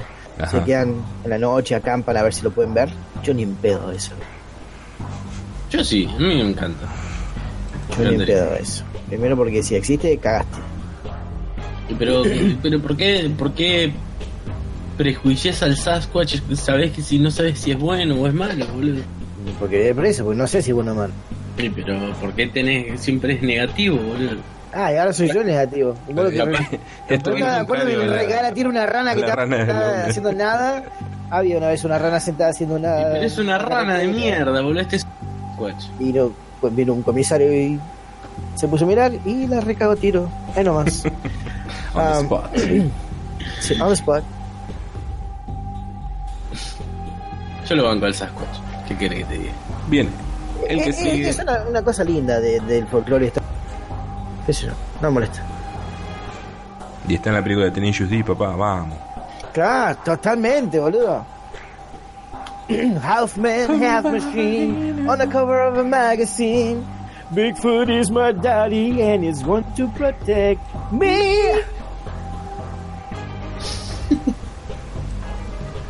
El siguiente críptido es el monstruo de Flatwoods. Ahí tienen una, un bosquejo. Es No, una gracias. No, gracias, ya tengo. Es una monja, boludo. ¿Qué onda? No, gracias. conocido como el monstruo del condado de Braxton y el fantasma de Flatwoods, criatura pseudocríptida no identificada, la cual popularmente y en la ufología se le atribuye un origen extraterrestre.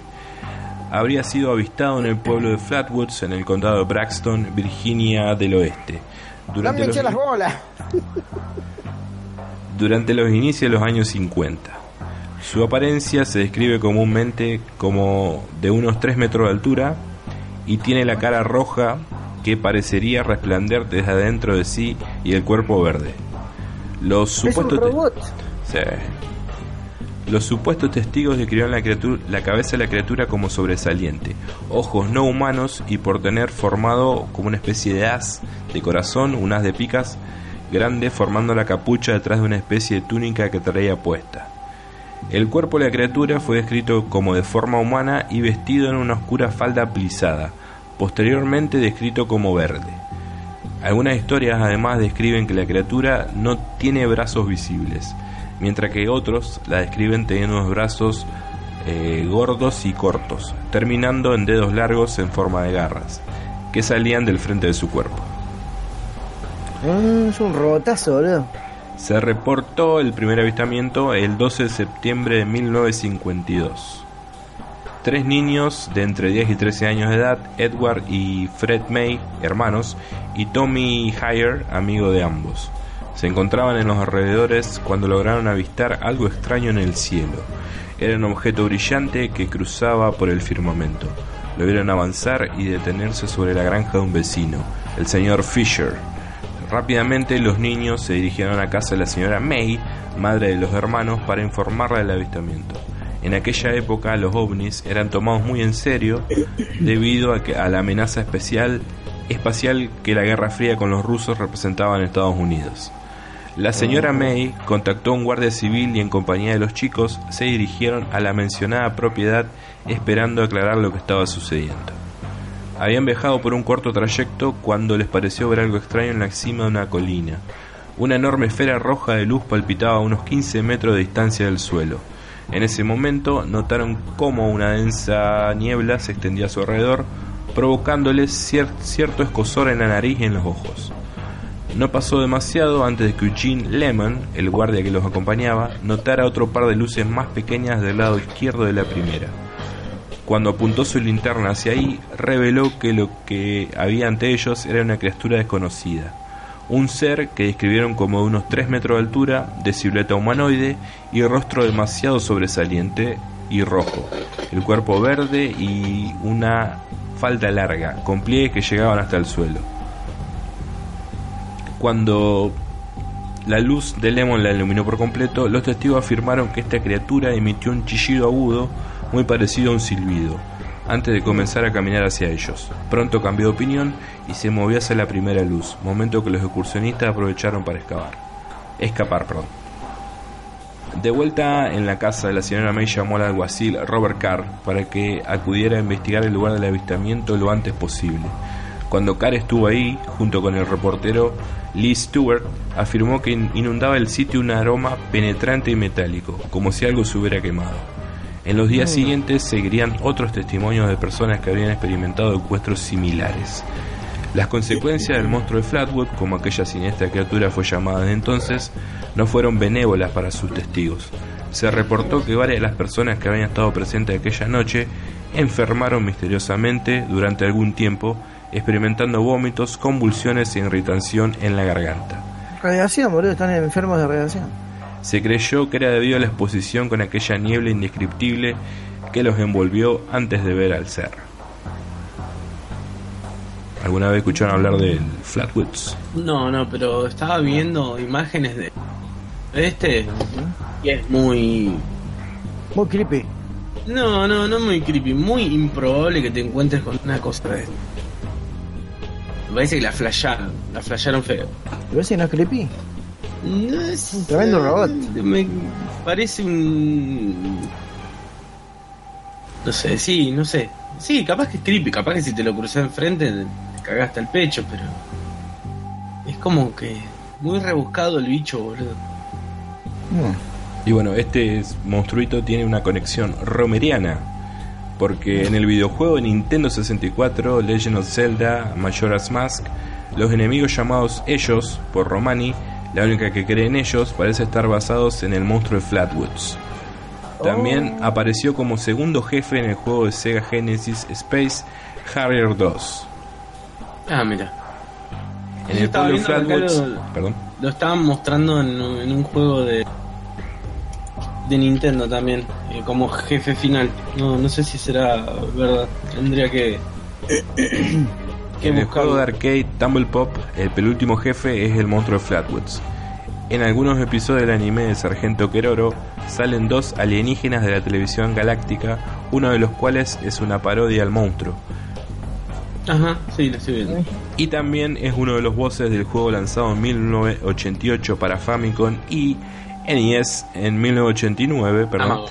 en 1989, llamado Amagon, en Japón fue conocido como Totsusen Macho Man. que su traducción sería de repente Macho Man. Que es un infante de marina que está atrapado en una isla después de que su avión se estrellara.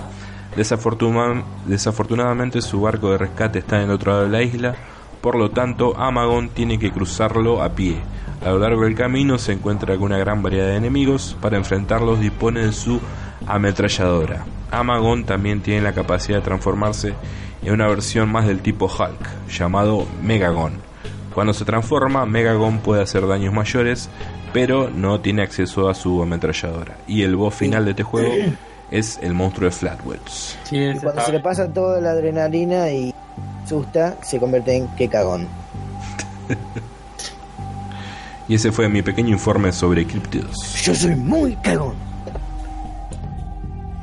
El último no me gustó, Goronka, pero aguante el Yeti. El pie grande, digo. Había una Vos serie, ese que ¿no? pasaste es, es muy creepy, Boronca. A mí sí, Sí, me- es me- fierito, a mí, a mí me, me da cagazo. Es muy creepy. Yo me cruzo en un bosque y me, me, me cago encima.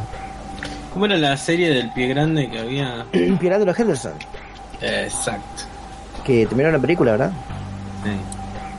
Como todo lo que fracasa en los 80. Aguante lo- el pie grande de los gendos.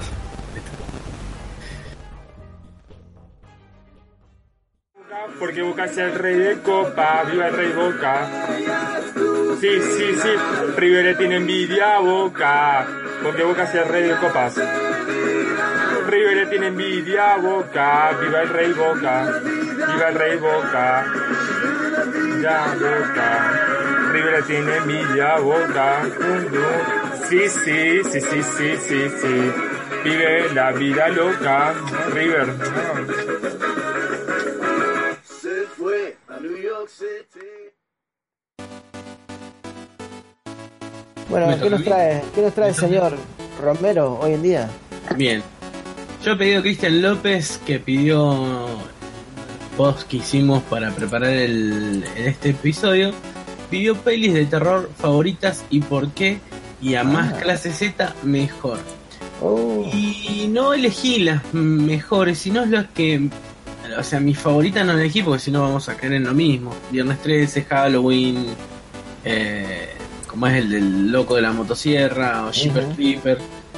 Elegí algunas que, que, que me acordaba y que la verdad que las disfruté y puede ser que no sean las mejores, pero las disfruté muchísimo. Voy a empezar desde el quinto puesto hasta el primero. ok. Eh, la quinta película es la película, creo que es Noruega. no- voy a buscar, porque la verdad que no sé si es Noruega. Un film serbio. No. No, no. Sí, es Noruega. La, la película se llama Dead Snow, Ajá. lanzada en el año 2009. En la cual, que acá se llamó Zombies Nazis, obviamente. Sí, ¿Y por qué la elegí? Porque la- digamos la temática de, de películas zombies me encanta a mí. Y, y mezclado con nazi es mucho mejor. Esta película trata de unas vacaciones de, de un grupo de estudiantes de medicina. Eh, llegan a una. Se iban a encontrar con una piba en una cabaña. Y resulta que en la cabaña había una especie de tesoro nazi. Y se tienen que enfrentar a una inimaginable amenaza que son zombies nazis. La, la, la, la carátula dice: Ein, zwei, drei. ¿Qué era el coso de, Yar. Jamaica bajo cero. Ein, zwei, drei. La verdad que eh, para la época que, que salió esta película, yo estaba muy metido en lo que era bajar películas y ver la mayor cantidad de películas y me topé con esto. Y al ser un... un- no, no te digo que soy fanático del cine de zombies, pero me gusta muchísimo, me llamó la atención y la- me la puse a ver y la verdad que valió cada segundo porque digamos la, la, la última escena donde hacen bosta todos los zombies es genial, es genial. Ajá. Este, como dije, es un grupo de estudiantes de medicina van a una cabaña, se encuentran que en la cabaña encuentran un tesoro nazi y le empiezan a aparecer zombies nazis de todos lados y bueno, ellos intentan escapar, como siempre es típica película, se cagan muriendo la mayoría. Este, me gusta porque porque sí, porque son zombies nazis, ¿cómo no puedes rechazar esa, esa, esa hablada? Claro, La- zombies nazis. Zombies nazis, lo mejor del mundo. ¿eh? Trataban zombies nazis contra los, no sé, los Yeti de Flatwood. Claro. La cuarta película es una película eh, que la recuerdo mucho mejor que lo que recuerdo Scream, la película, la saga Scream, o, o ¿cómo es la que dije hoy? Sé lo que hicieron el verano pasado. Ah, Es eh, Urban Legend de 1998, que acá se llamó Leyendas Urbanas, donde actúa Jared Leto y un- toda una cantidad de, de, de, de- de actores que en ese momento eran el boom. Eh, siguiendo la misma fórmula de Scream, viste que son todos adolescentes que, se la creen toda, que van a buscar el, hacen quilombo. Este dice, un estudiante universitario sospecha que una serie de muertes extrañas están relacionadas con ciertas leyendas urbanas. ¿Y por qué elegí? Porque justamente en el, entre el 98 y el 2000, eh, con este boom de, de las películas de terror para adolescentes, viste que se generaron muchas leyendas ur- urbanas en, en torno a lo que fue la, la película de Blair Witch, eh, y internet explotaba con, con leyendas urbanas. Y bueno, a mí me, me- me pareció que, el, que en su momento la, el concepto que querían hacer con la película estaba muy bueno, que después no lo hayan podido plasmar bien en la película es otra cosa, pero yo la disfruté Con, muchísimo. con Jared Leto, ¿verdad? con Jared Leto. Jared Leto La y la misma esta era re mala Sí. pobre. Sí, sí, Tara Reid también. Ah. Eh, la verdad que más que esta película más que por una cuestión de nostalgia que me gustó más que mucho más que Scream y que lo que hizo el verano pasado. Ajá. Eh, típico esas películas con, con un montón de cari, de carilindos y las minas estaban todas buenas. Sí, películas más que todo de, de minas, minas son boludas y casi, casi todos de preparatoria y Sí, no sé. Sí, Pero es muy cliché todo eso. Por eso Tal cual, eso, exacto, esa era la palabra que estaba buscando. ¿Cómo se, trataba Eh, de.? te meto avisame cuando termines con esta, te meto un bocado en película. ¿De cuál? Eh, un comentario que nos llegó eh, en el post de al aire en en Cabobonga comunidad. Ah, sí, sí, eso lo voy a dejar, lo, lo estaba, lo anoté para, para el final. Dale, dale, sigue nomás. Eh, y bueno, y para mí, de todas esas películas que salieron en esa época, fines de casi el principio de los 2000 y fines de los 90, esa fue la que más me gustó. Pero por ahí porque la temática me, me- me llamaba más la atención, el tema de, de generar un, un, un asesino a través de leyendas urbanas estaba bueno. Después la película es una garcha, está, Para que es tan mala que es le buena. hace, le hace el chiste, burla todo ese tipo de películas. Claro, exacto. Pero bueno, como estamos hablando de películas de terror, Scary Movie la porque también la pensé y había visto un montón de películas. Es que no es de terror, es de comedia. Sí, de comedia, tal cual. La tercera película de terror que, que- que yo recuerdo y que la puedo considerar entre mis favoritas, por ahí esta, esta puede ser, es The Mist, o La Niebla. Ah, papá. The Mist. Que la, que la actúa Thomas Jane, Marcia Guy Harden, Laurie Holden y Andre Bauger. Bauger, creo que es. Eh, Es la, el- de- la del de, de 2007. La del 2007 que es... eh, es, Para mí es la, eh, me- es la mejor, la del 2007. Sí, que es de una novela de Stephen King. La del negro, ¿no? Claro, la del negro. Una tormenta normal desata una especie de criaturas sedientas de sangre en un pequeño pueblo, donde una pequeña banda de ciudadanos, ciudadanos se refugia en un supermercado y lucha por su Que de hecho está también el que hizo Terminator en, en American Pie. En American Pie. Ahí sale, ahí sale mi actor secundario, terciario, cuaternario favorito, Toby Jones. Tiene cara de nada. eh, eh, es un Ah, capo, sí, chabón. es un capo. Porque el que hizo de Armin Sola en Primer Vengador, Capitán América. Claro, claro, ese mismo. Es un genio. Eh, esta película, primero me gusta porque actúa Thomas Jane y todo lo que haga Thomas Jane me encanta. De hecho, tendría que volver a ser el Punisher. Eh, y, y cuando la vi, al principio de esta película me, me generó un poco rechazo porque los bichos son bastante grotescos. boludo. Cuando la vi bien, eh, me gustó. De hecho, el final es tremendo. El final de esta película es tremendo. Y, y está, está bien está bien adaptado. O sea, si bien es una, una novela, para mí la película es súper entretenida. Es, eh, la situación que tienen con los con la gente que cree que es un castigo de Dios y, y todo eso ahí en el. en- es genial, boludo. Es genial. Y cómo estos se animan a salir a pesar de los bichos. Y otra cosa que me, que me gusta de esta película es que, que a pesar de que los bichos son grotescos, están. Hoy estaba viendo mientras trataba de recordar un poco la película. Hay un video que encontré en YouTube donde explica la morfología de cada, de cada insecto y de cada bicho que salía en la película. Es genial. O sea, es como que te, estabas bien, estaban bien explicados, bien que coincidían con lo que quería, con, con lo que había relatado Stephen King. Eh, bueno, esta es la tercera de Mist. Para mí es un peliculón de Muy terror, de horror. no sé qué. La segunda es una película de la que le tuve miedo hasta ponerle los 18 años. ¿Y por qué la pongo? Porque me dio un cagazo importante. Es de The Leprechaun. O La Noche del Duende que salió en 1993. Con Jennifer Aniston. De una Jennifer. Disculpa que meta bocado en la película anterior. Sí. En el póster de la nueva película It Sí. de, de 2017 Ujú. eh, salen todos los chicos y el payaso atrás como en negro con el globito Sí. en una neblina. Esa neblina que pasa por Derry es la misma neblina de la Oh. El Mirá. universo de, de Stephen King es todo uno solo. Sí, sí, sí, eso, eso lo sabía. Eso lo Es sabía. todo uno solo. Es muy posible que, el- que Pennywise, la entidad Pennywise, estuviese en la neblina. Ah, mira. Y se lo cobra un par de víctimas.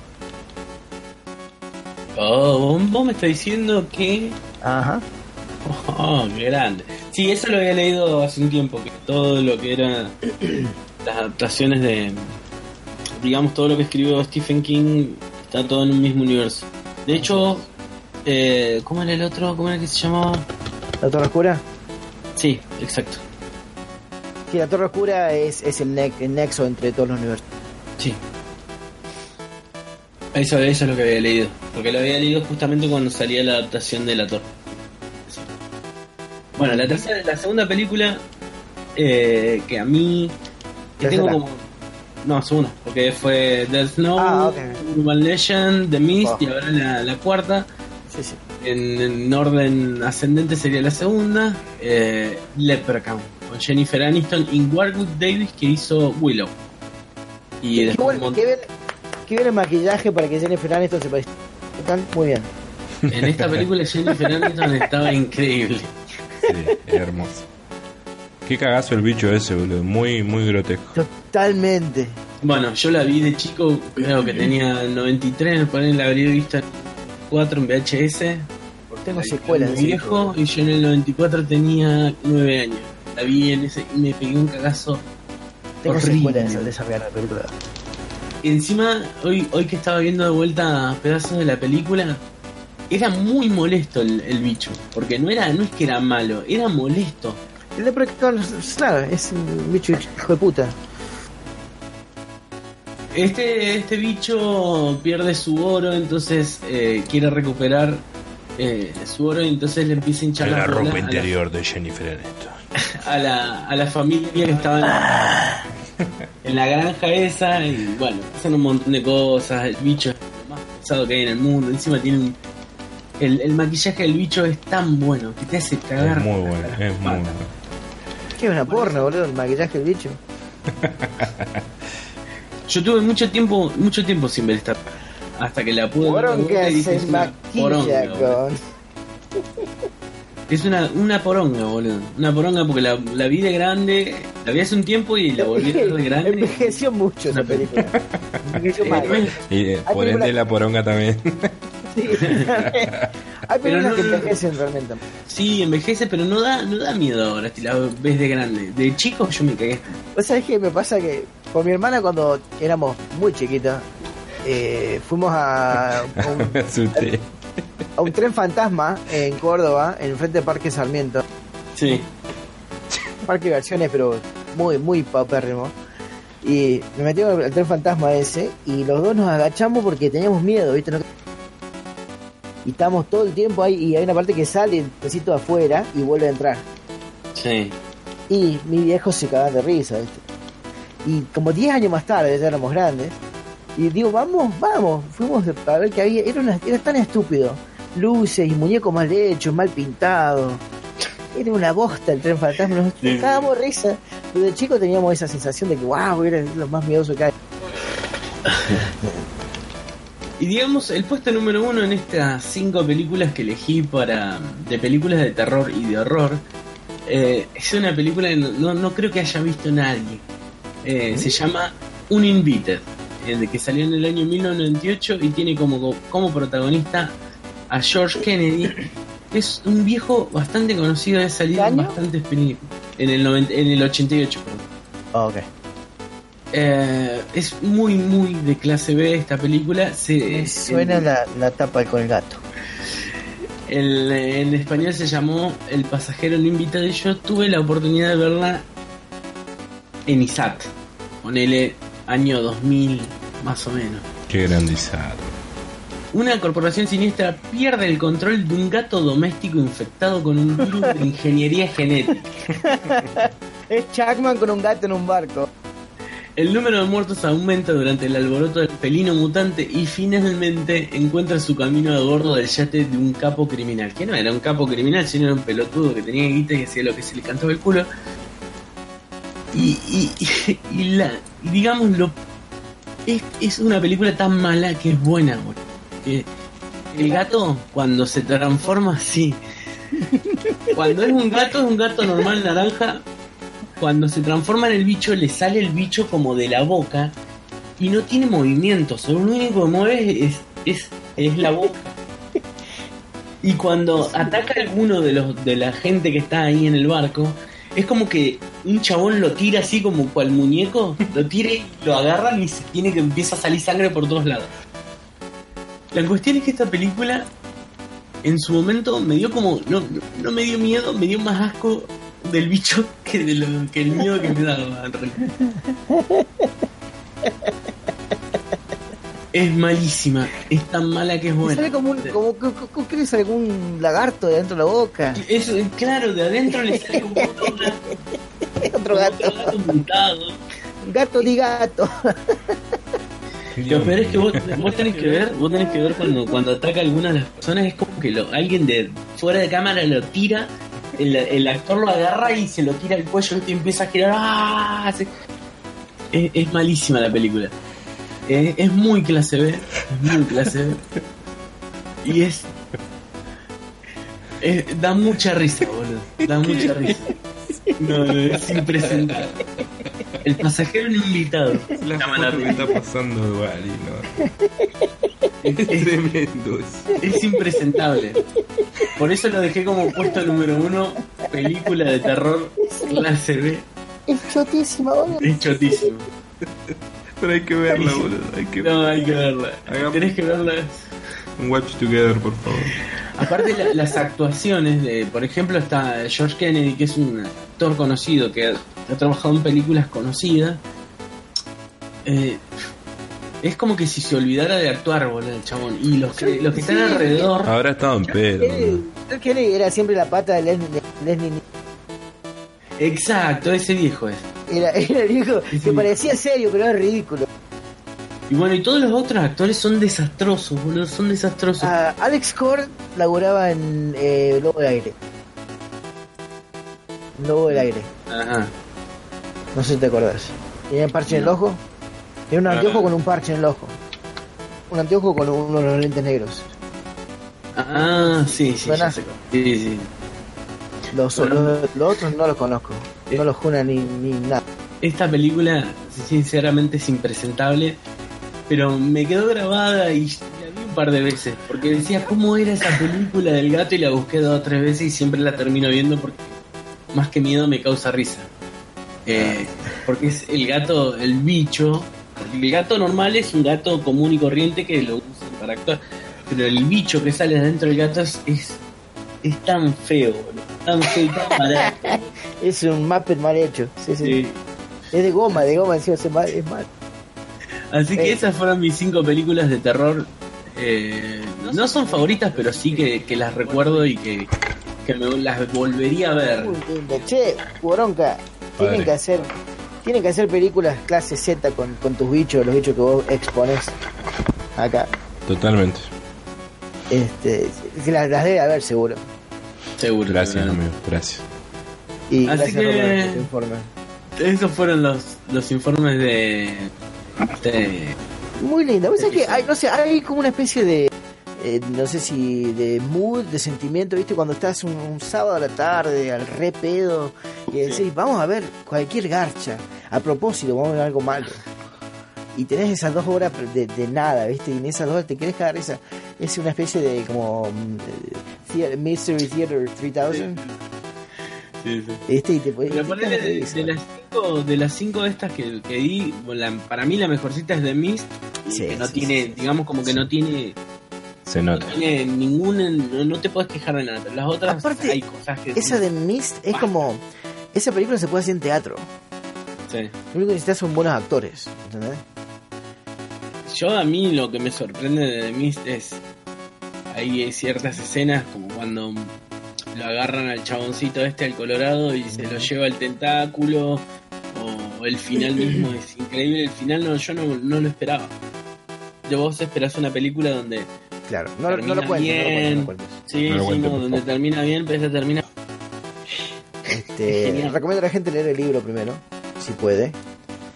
Eh, y después dejar que la película. Porque cuando lees, cuando ves una película, eh, no, no te imaginas nada. Ellos se imaginan por vos y por ahí te decepciona un poco.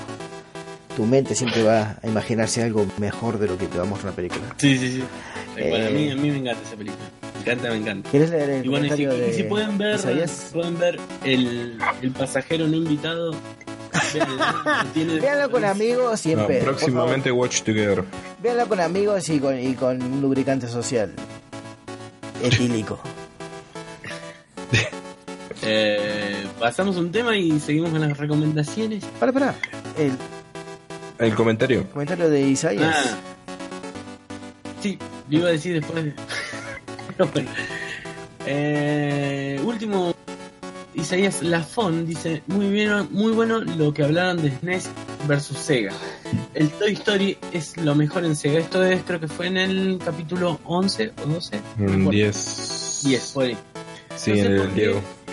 No sé por qué me gusta más la OST de Rock and Roll Racing de Sega. Me gusta más modo sin, todo sintético que.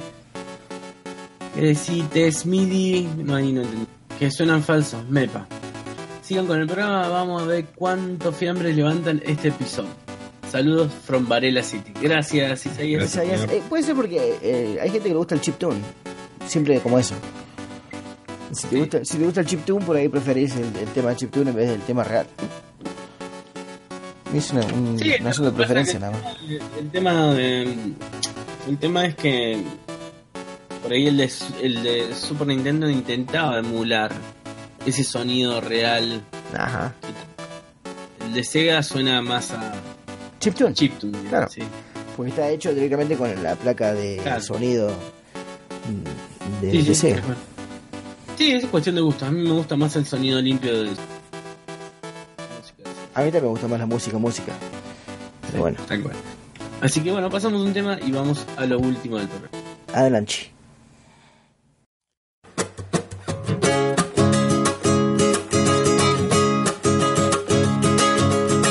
La uña de Gallardo, la uña del 2004, la uña del 2004, la uña de Gallardo, la uña de Gallardo, la uña del 2004, la uña del 2004 contra Boca. Esa uña fue zarpada porque fue hecha desde atrás.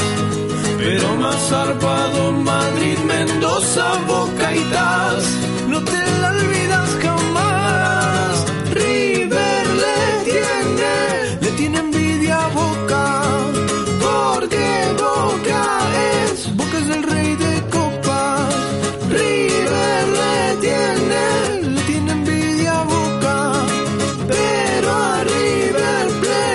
chupa las pelotas. La uña del 2004 fue una tonta agresión. La del 2018 fue arañarles el marrón por pura satisfacción. River le tiene, le tiene envidia Boca, porque Boca es, Boca es el rey de copas.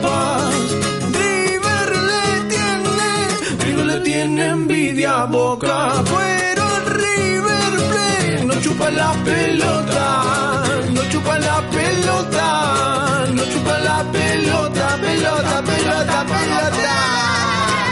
En diciembre no se olvida nunca más, chau.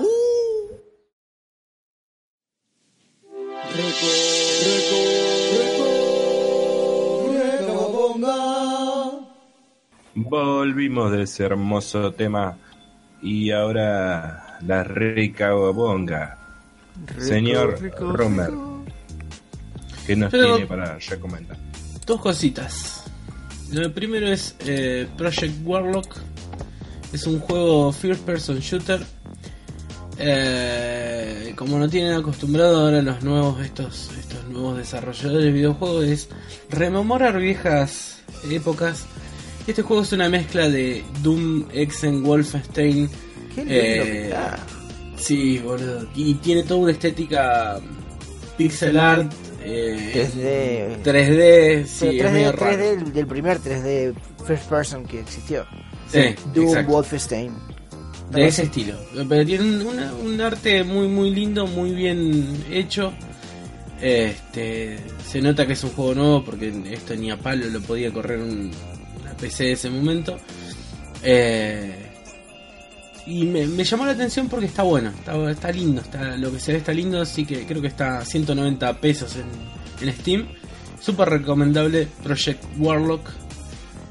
Eh, es un buen homenaje a esos juegos, a los primeros first person shooter que de hecho me gustaban. Después de cuando ya empezó a salir Quake y toda la otra merza ya me, me cansaron. Qué pinta hermosa que tiene, boludo. Muy Sí, sí, sí, está muy bueno. Yo sabía que a vos te iba a gustar World Bronca, así que lo, lo- lo quiero recomendar. 190 pesitos en Steam. Eh, nada, nada, nada. Es ¿cómo un Fernet. Es una Sale no, dos, no do- sé si- dos dólares en, en, en inglés, así, en Estados Unidos. Es un Fernet, boludo, es un Fernet. Está a 200 mangos el Fernet. Bueno, acá el- Depende de qué Fernet, perdón. Es un Fernet. ¿sí? Acá estás 230 mangos. Me- todavía me sobran 40 pesos para los puchos. Vamos.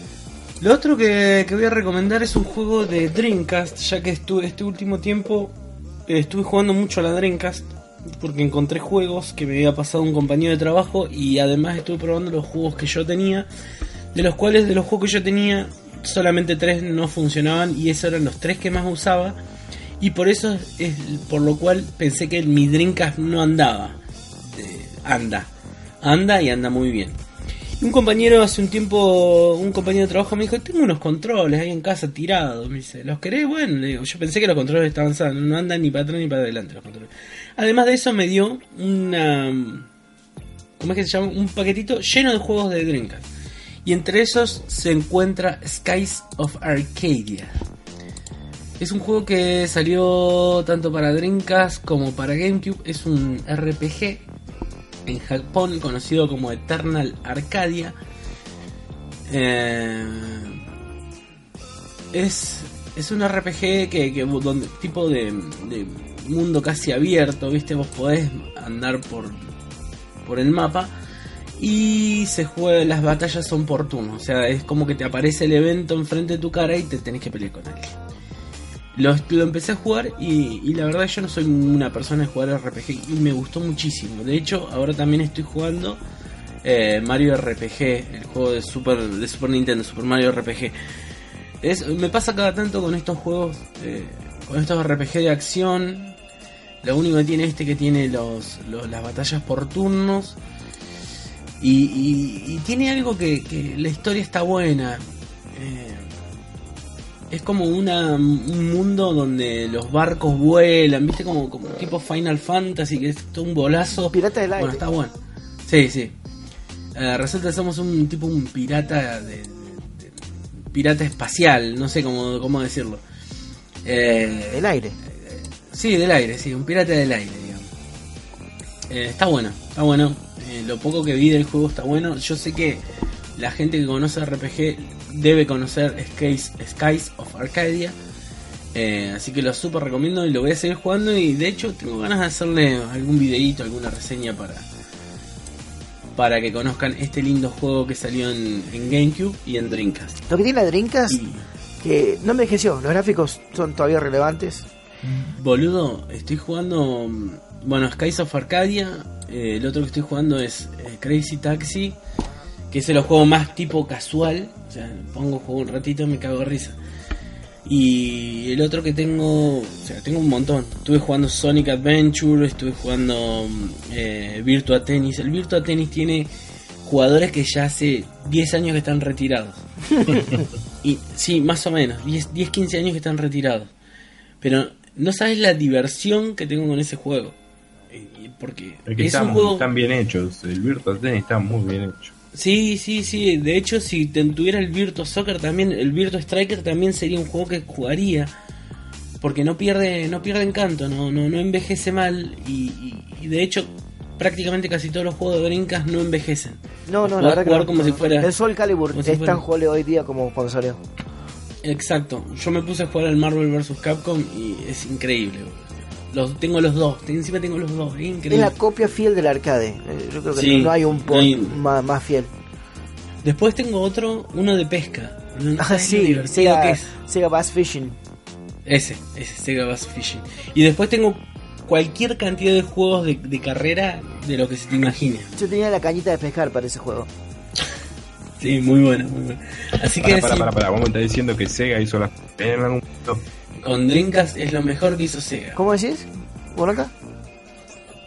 ¿Cómo, perdón? No te escuché porque se Lo cortó lo mejor que hizo, No, que que, dice, sí, que Romer está admitiendo que Sega hizo las cosas bien alguna vez. sí, sí, sí, la Dreamcast es una de mis consolas favoritas, pero por lejos. Es un consolón la, la Dreamcast. Para Sí, mí es la mejor no, de, no. su generación. La- lamentablemente la- a Sega le hi- hizo mal otras cosas y bueno, dejó que se muera esta consola. Pero eh, de hecho, viste que siempre dicen que, Sega va a volver con la Dreamcast 2. Ojalá lo haga, boludo. Ojalá lo haga porque eh, Dreamcast es lo mejor que, le pasó a Sega. para mí. Bueno, esas son mis dos recomendaciones. em, Skies of Arcadia para Dreamcast, si lo pueden emular o lo pueden emular en, en, en GameCube. O si tienen la Dreamcast poder jugarlo. Eh, y el otro, Project Warlock, que es un juego de Steam. ¿Un qué? Cómprese una GameCube. ¿Una GameCube Sí. una Dreamcast? Una GameCube, porque hay, hay juegos, hay mucho más juegos en la GameCube para jugar. Y son- Otro de los juegos que, que me acordé que tengo, que estuve jugando es WWF Royal Rumble, Ajá. que tiene todos los personajes copados de- del 98 al 2000, que está Stone Cold, el Undertaker. Kane, eh, sí, La Roca, está... mm, ¿Quién más está? Eh, aparece Vince Ma- McMahon, bueno, genial. The Undertaker. The Undertaker, genial, es genial. Y no tiene, el un tiene dos modos, o peleas con uno contra uno o el Royal Rumble, donde entran a caer negros, sí. es 20 negros arriba del ring. Y lo divertido que es eso, boludo, es increíble. Salió hace un tiempo, no sé si, si está disponible ahora. Es un. Porque es de Midway, ¿no? Eh, sí. Bueno, es como un crossover eh, que no es oficial con Mortal Kombat. No sé si lo Oh. llegaste a ver a jugar. No, no, no. No, no sabía nada. Bueno, muy lindo. ¿Bronca? Bueno, gentes, gentes sexys. Quiero recomendarles una ova de seis episodios que se llama Angel Cup. Eh, se emitió en 1989. Eh, habla de. Está situada en el futuro, de donde Japón es la potencia más potencia de todas las potencias y tiene el peligro latente del terrorismo. Todos quieren acercar a Japón porque la economía del mundo depende de Japón. Sí. Entonces hay una, una fuerza especial que se encarga de combatir a estos terroristas los busca y los hace cagar. Pero ¿qué pasa? Mientras están buscando a unos terroristas, descubren la SSF, que es la, la Fuerza Especial, descubre que hay unos Hunters, que son unos humanos eh, mejorados Ujú. que eh, también se cargan de encontrar a terroristas y hacerlos cagar. Y bueno, está muy muy buena, es hay tetitas, hay, hay todo, tiene muy muy buena ¿Cómo son animación. los, los La- humanos mejorados? ¿Cómo? ¿Cómo son los humanos mejorados? ¿Van a, entran a una habitación y se acuerdan lo que vino- vinieron a buscar? Exactamente como Ginobili. O sea que Como Shinobi, que tenía que ver? llegan, llegan a tiempo a todas las reuniones, Así es, son humanos mejorados. lavan los platos después de, la ¿Por qué no me fiesta. chupa bien la chota? boludo? A Romer no le decís nada. Siempre hay algún puntito. No sé dónde estar más Gil. Bueno, esa es mi recomendación. Bueno, ahí les dejo el link de para descargarse el Metal Gear Doom, Sí. el mod, data, eh, mod eh, database, ahí está Ajá. para descargarlo y quería comentarles de el Twitter de no oficial obviamente de Naran Paul, que es la gaseosa Santa Fe por excelencia, es un cago de risa. Eh, por ejemplo, hay una foto que dice en nuestro laboratorio de innovaciones estamos trabajando en la narampola gatillo para refrescarte la jeta mientras estás bajo el sol y con el mejor sabor. Y esto, esto es como el shitposting de, de sería Ugis o. el- Retweet si Ah, querés que la lancemos, Fab si querés que Sale, la sale Andra- Sandra Bullock está con la venda en los ojos y dice: Tapate los ojos, tomate un sorbito a ciegas y trata de adivinar a qué sabor sabe la narampol pomelo. Y uno dice, hoy uno tocó timbre en la fábrica y dijo que era inspector de bromatología. Casi no lo dejamos pasar pensando que era una joda por el Día de los Inocentes. Era un inspector de verdad, no lo dejamos pasar. Así que ahí tienen mis retos. Besitos. Chicos. Eh, bueno, yo tengo un par de cositas. De, ya que mencionamos a los muchachos de Mucha Mano Films, vamos a pasar el link para que vean su página de Facebook y ahí su página de, de Vimeo, de YouTube, etcétera, etcétera. Es un grupo. Yo, te, yo digo una cosa, yo digo una cosa, Matías Carrizo tiene que hacer la película de gordos cordobeses. Gordos Córdoba. gordos, gordos cordobeses. Y tiene que mandarle una copia a Ice Cube. Así que hay como reacción a Ice Cube. Será, será, eh, la película se va a llamar Viernes. sobre una cosa así. Claro, algo así. Eh, ellos, eh, Mucho Mano Films dice: hacer cine en Córdoba, cooperando entre los miembros para llegar a realizar productos con calidad narrativa y audiovisual. Son todos estudiantes de, de cine y, eh, y film, tienen, tienen recursos inagotables creativos y justo se ganó una beca del gobierno, creo que de la, de la ICA, de la... Eh, ¿Cómo se llama la Sociedad de Cine Argentino? Inca. Inca. La cosa es que... eh, sí, dos, dos, dos palos argentinos. Eh, Ah, sí, sí, no, no, no un moco pavo. Y son unos genios. un par de cosas, tiene un par de cosas interesantes que, que por ahí yo no las pude llegar a ver, pero sé que las han promocionado en varios lugares. Tiene un stop motion que es hermoso, Sí, que es el gran el gran ese. Muy lindo, muy hermoso. Eh, la verdad que es imperdible. Eh, uno que me gusta a mí mucho es el lugar donde Boris pierde el tiempo. Que fue una, una de las primeras que hicieron ellos, ¿viste? Eh, y, y después hicieron una película de zombies en, Córdoba. Eh, son unos, unos capos, vayan a. Ahí dejamos el, el link para que vean. Facebook.com barra muchas manos films barra. Muy bien. Am, después, Lumosity. Lumosity es una página para aprender, eh, para entrenar tu cerebro. ¿Ok? Es como, Oh. es como el, el gimnasio del cerebro. Está en español en lumosity.com.es ah, .com barra es. Eh, te dan ejercicios mentales, matemáticos, cognitivos, eh, de, de figurar sus patrones, etcétera, etcétera, para que tu cerebro se agilice un poco más y en la próxima reunión familiar no hagas de el idiota que no sabe nada. o quizás puedas tener esa, esa entrevista laboral eh, exitosamente. Eh, también está Lifehacker, que son, son consejos diarios de, de life hacking, de, de- de boludeces para mejorar tu vida de manera sencilla y, y gratis. Es como, lo que te preguntó Bronca el otro día, ¿cómo era? What is the name of that thing that shines when I plug the computer? ¿De what? What? No te ¿Cómo escuché. le preguntaste vos el, el, el hack para poner la contraseña? De puta. ¿Cómo lo dije? Vos sabés que tenía una gana de tomarme un avión y ir a meterle un Es cachetazo. que me pregunta, entendiste mal primero el consejo y me preguntas cosas que. ¿Cómo se hace para poner un código? Un, la contras. un- la contraseña cuando uno hace la contraseña. Y la Qué raro que no lo, no lo subí. ¿Quién te crees que, que le das consejos de cómo poner contraseñas? Trucha, boludo. Bueno, ¿Cómo un truco, un truco para Android si no querés poner tu código es que alguien te llame de Skype. Skype saltea el bloqueo de seguridad de Android a la bosta. Mierda. Sí, totalmente. Um, lifehacker.com. Ok. Y la última que me gusta mucho es Instructables. Instructables, instructables.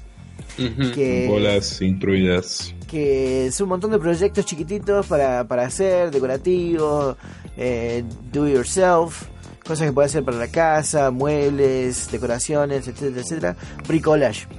La vida es un bricolage, un mundo de ilusiones y imaginación. Bricolage. Eh, básicamente eso, bricolage. La aplicación Se me rompió, se me rompió el desagüe de, de lavarropas. En Instructables, ¿está ahí? Ajá. Sí, sí, sí. Ah, necesitas, ah. necesitas un robot, un robot, le sacas los brazos Sí. y con los brazos haces un, un ducto nuevo. Josh, Listo.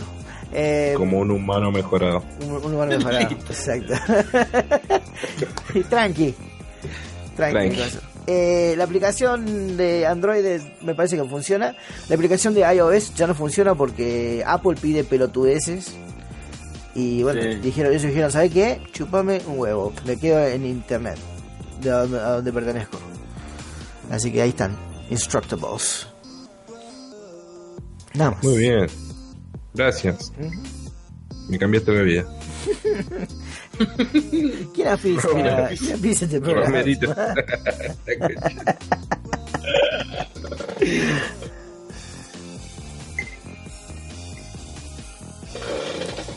Romero. Bronca. Ah, Sí. ¿yo? Romero, Romero. ¿Quién Eh, auspicia, por favor? ¿Quién auspicia este episodio? Si querés ropa, música, accesorios, juegos y libros, eh, no busques más. Pura Manuela.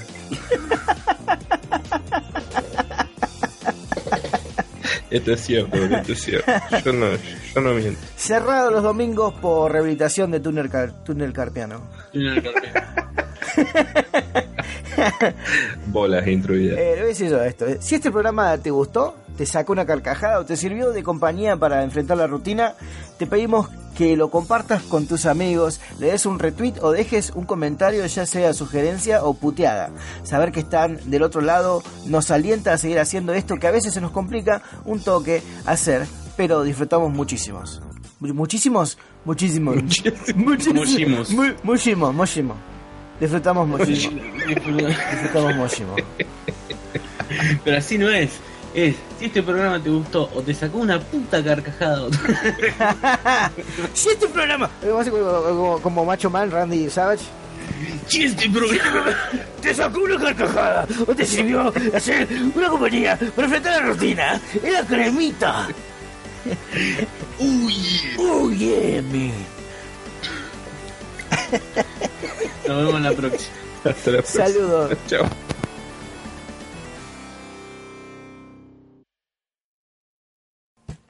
Qué. Bricolage, la vida es un bricolage, un mundo de ilusiones y de imaginación. No hay gente más al pedo en la vida que la gente utilísima. Hoy vamos a vamos a pulir un sacacorcho con una esponja, Sí. Una esponja con, francesa. con un, con un, ¿cómo es? un cepillo de dientes y, Y, Y ¿qué- aceite de oliva. y claro, No le sí. aceite de oliva, la concha de su madre, ¿dónde mierda? ¿Está grabando esto? Este es aceite, claro. Este es aceite de vicuña Sí, sí, virgen. sí. Para, para limpiar un plato y que no te quede grasa, eh, eh, limpiarlo con yema de huevo de, de dodo. Cáscara de huevo de águila calva. Sí. Este es un par, es- eh, este es un papel especial, es un parchment hecho con la membrana de huevo de avestruz. ¿Viste la membrana de, de entre la cáscara de huevo? Claro. Para hacer estas lindas canastitas necesitas huevo de xenomorfo. Pero cuidado, no lo, no lo mires. no lo mires.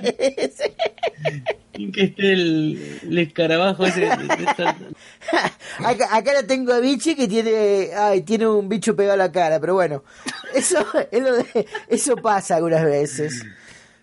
Ah,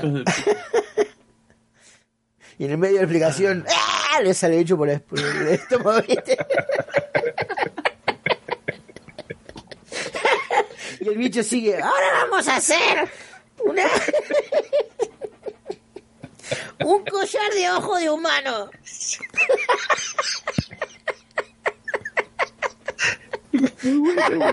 necesitamos, necesitamos cinco pelotudas. Claro. Madre. ¿Por qué no dicen eso en el programa, hijos de puta? Yo estoy grabando, boludo. Está grabando. Ah, che, Es muy buena idea. ¿Quién tiene el teléfono del Chemo Soto?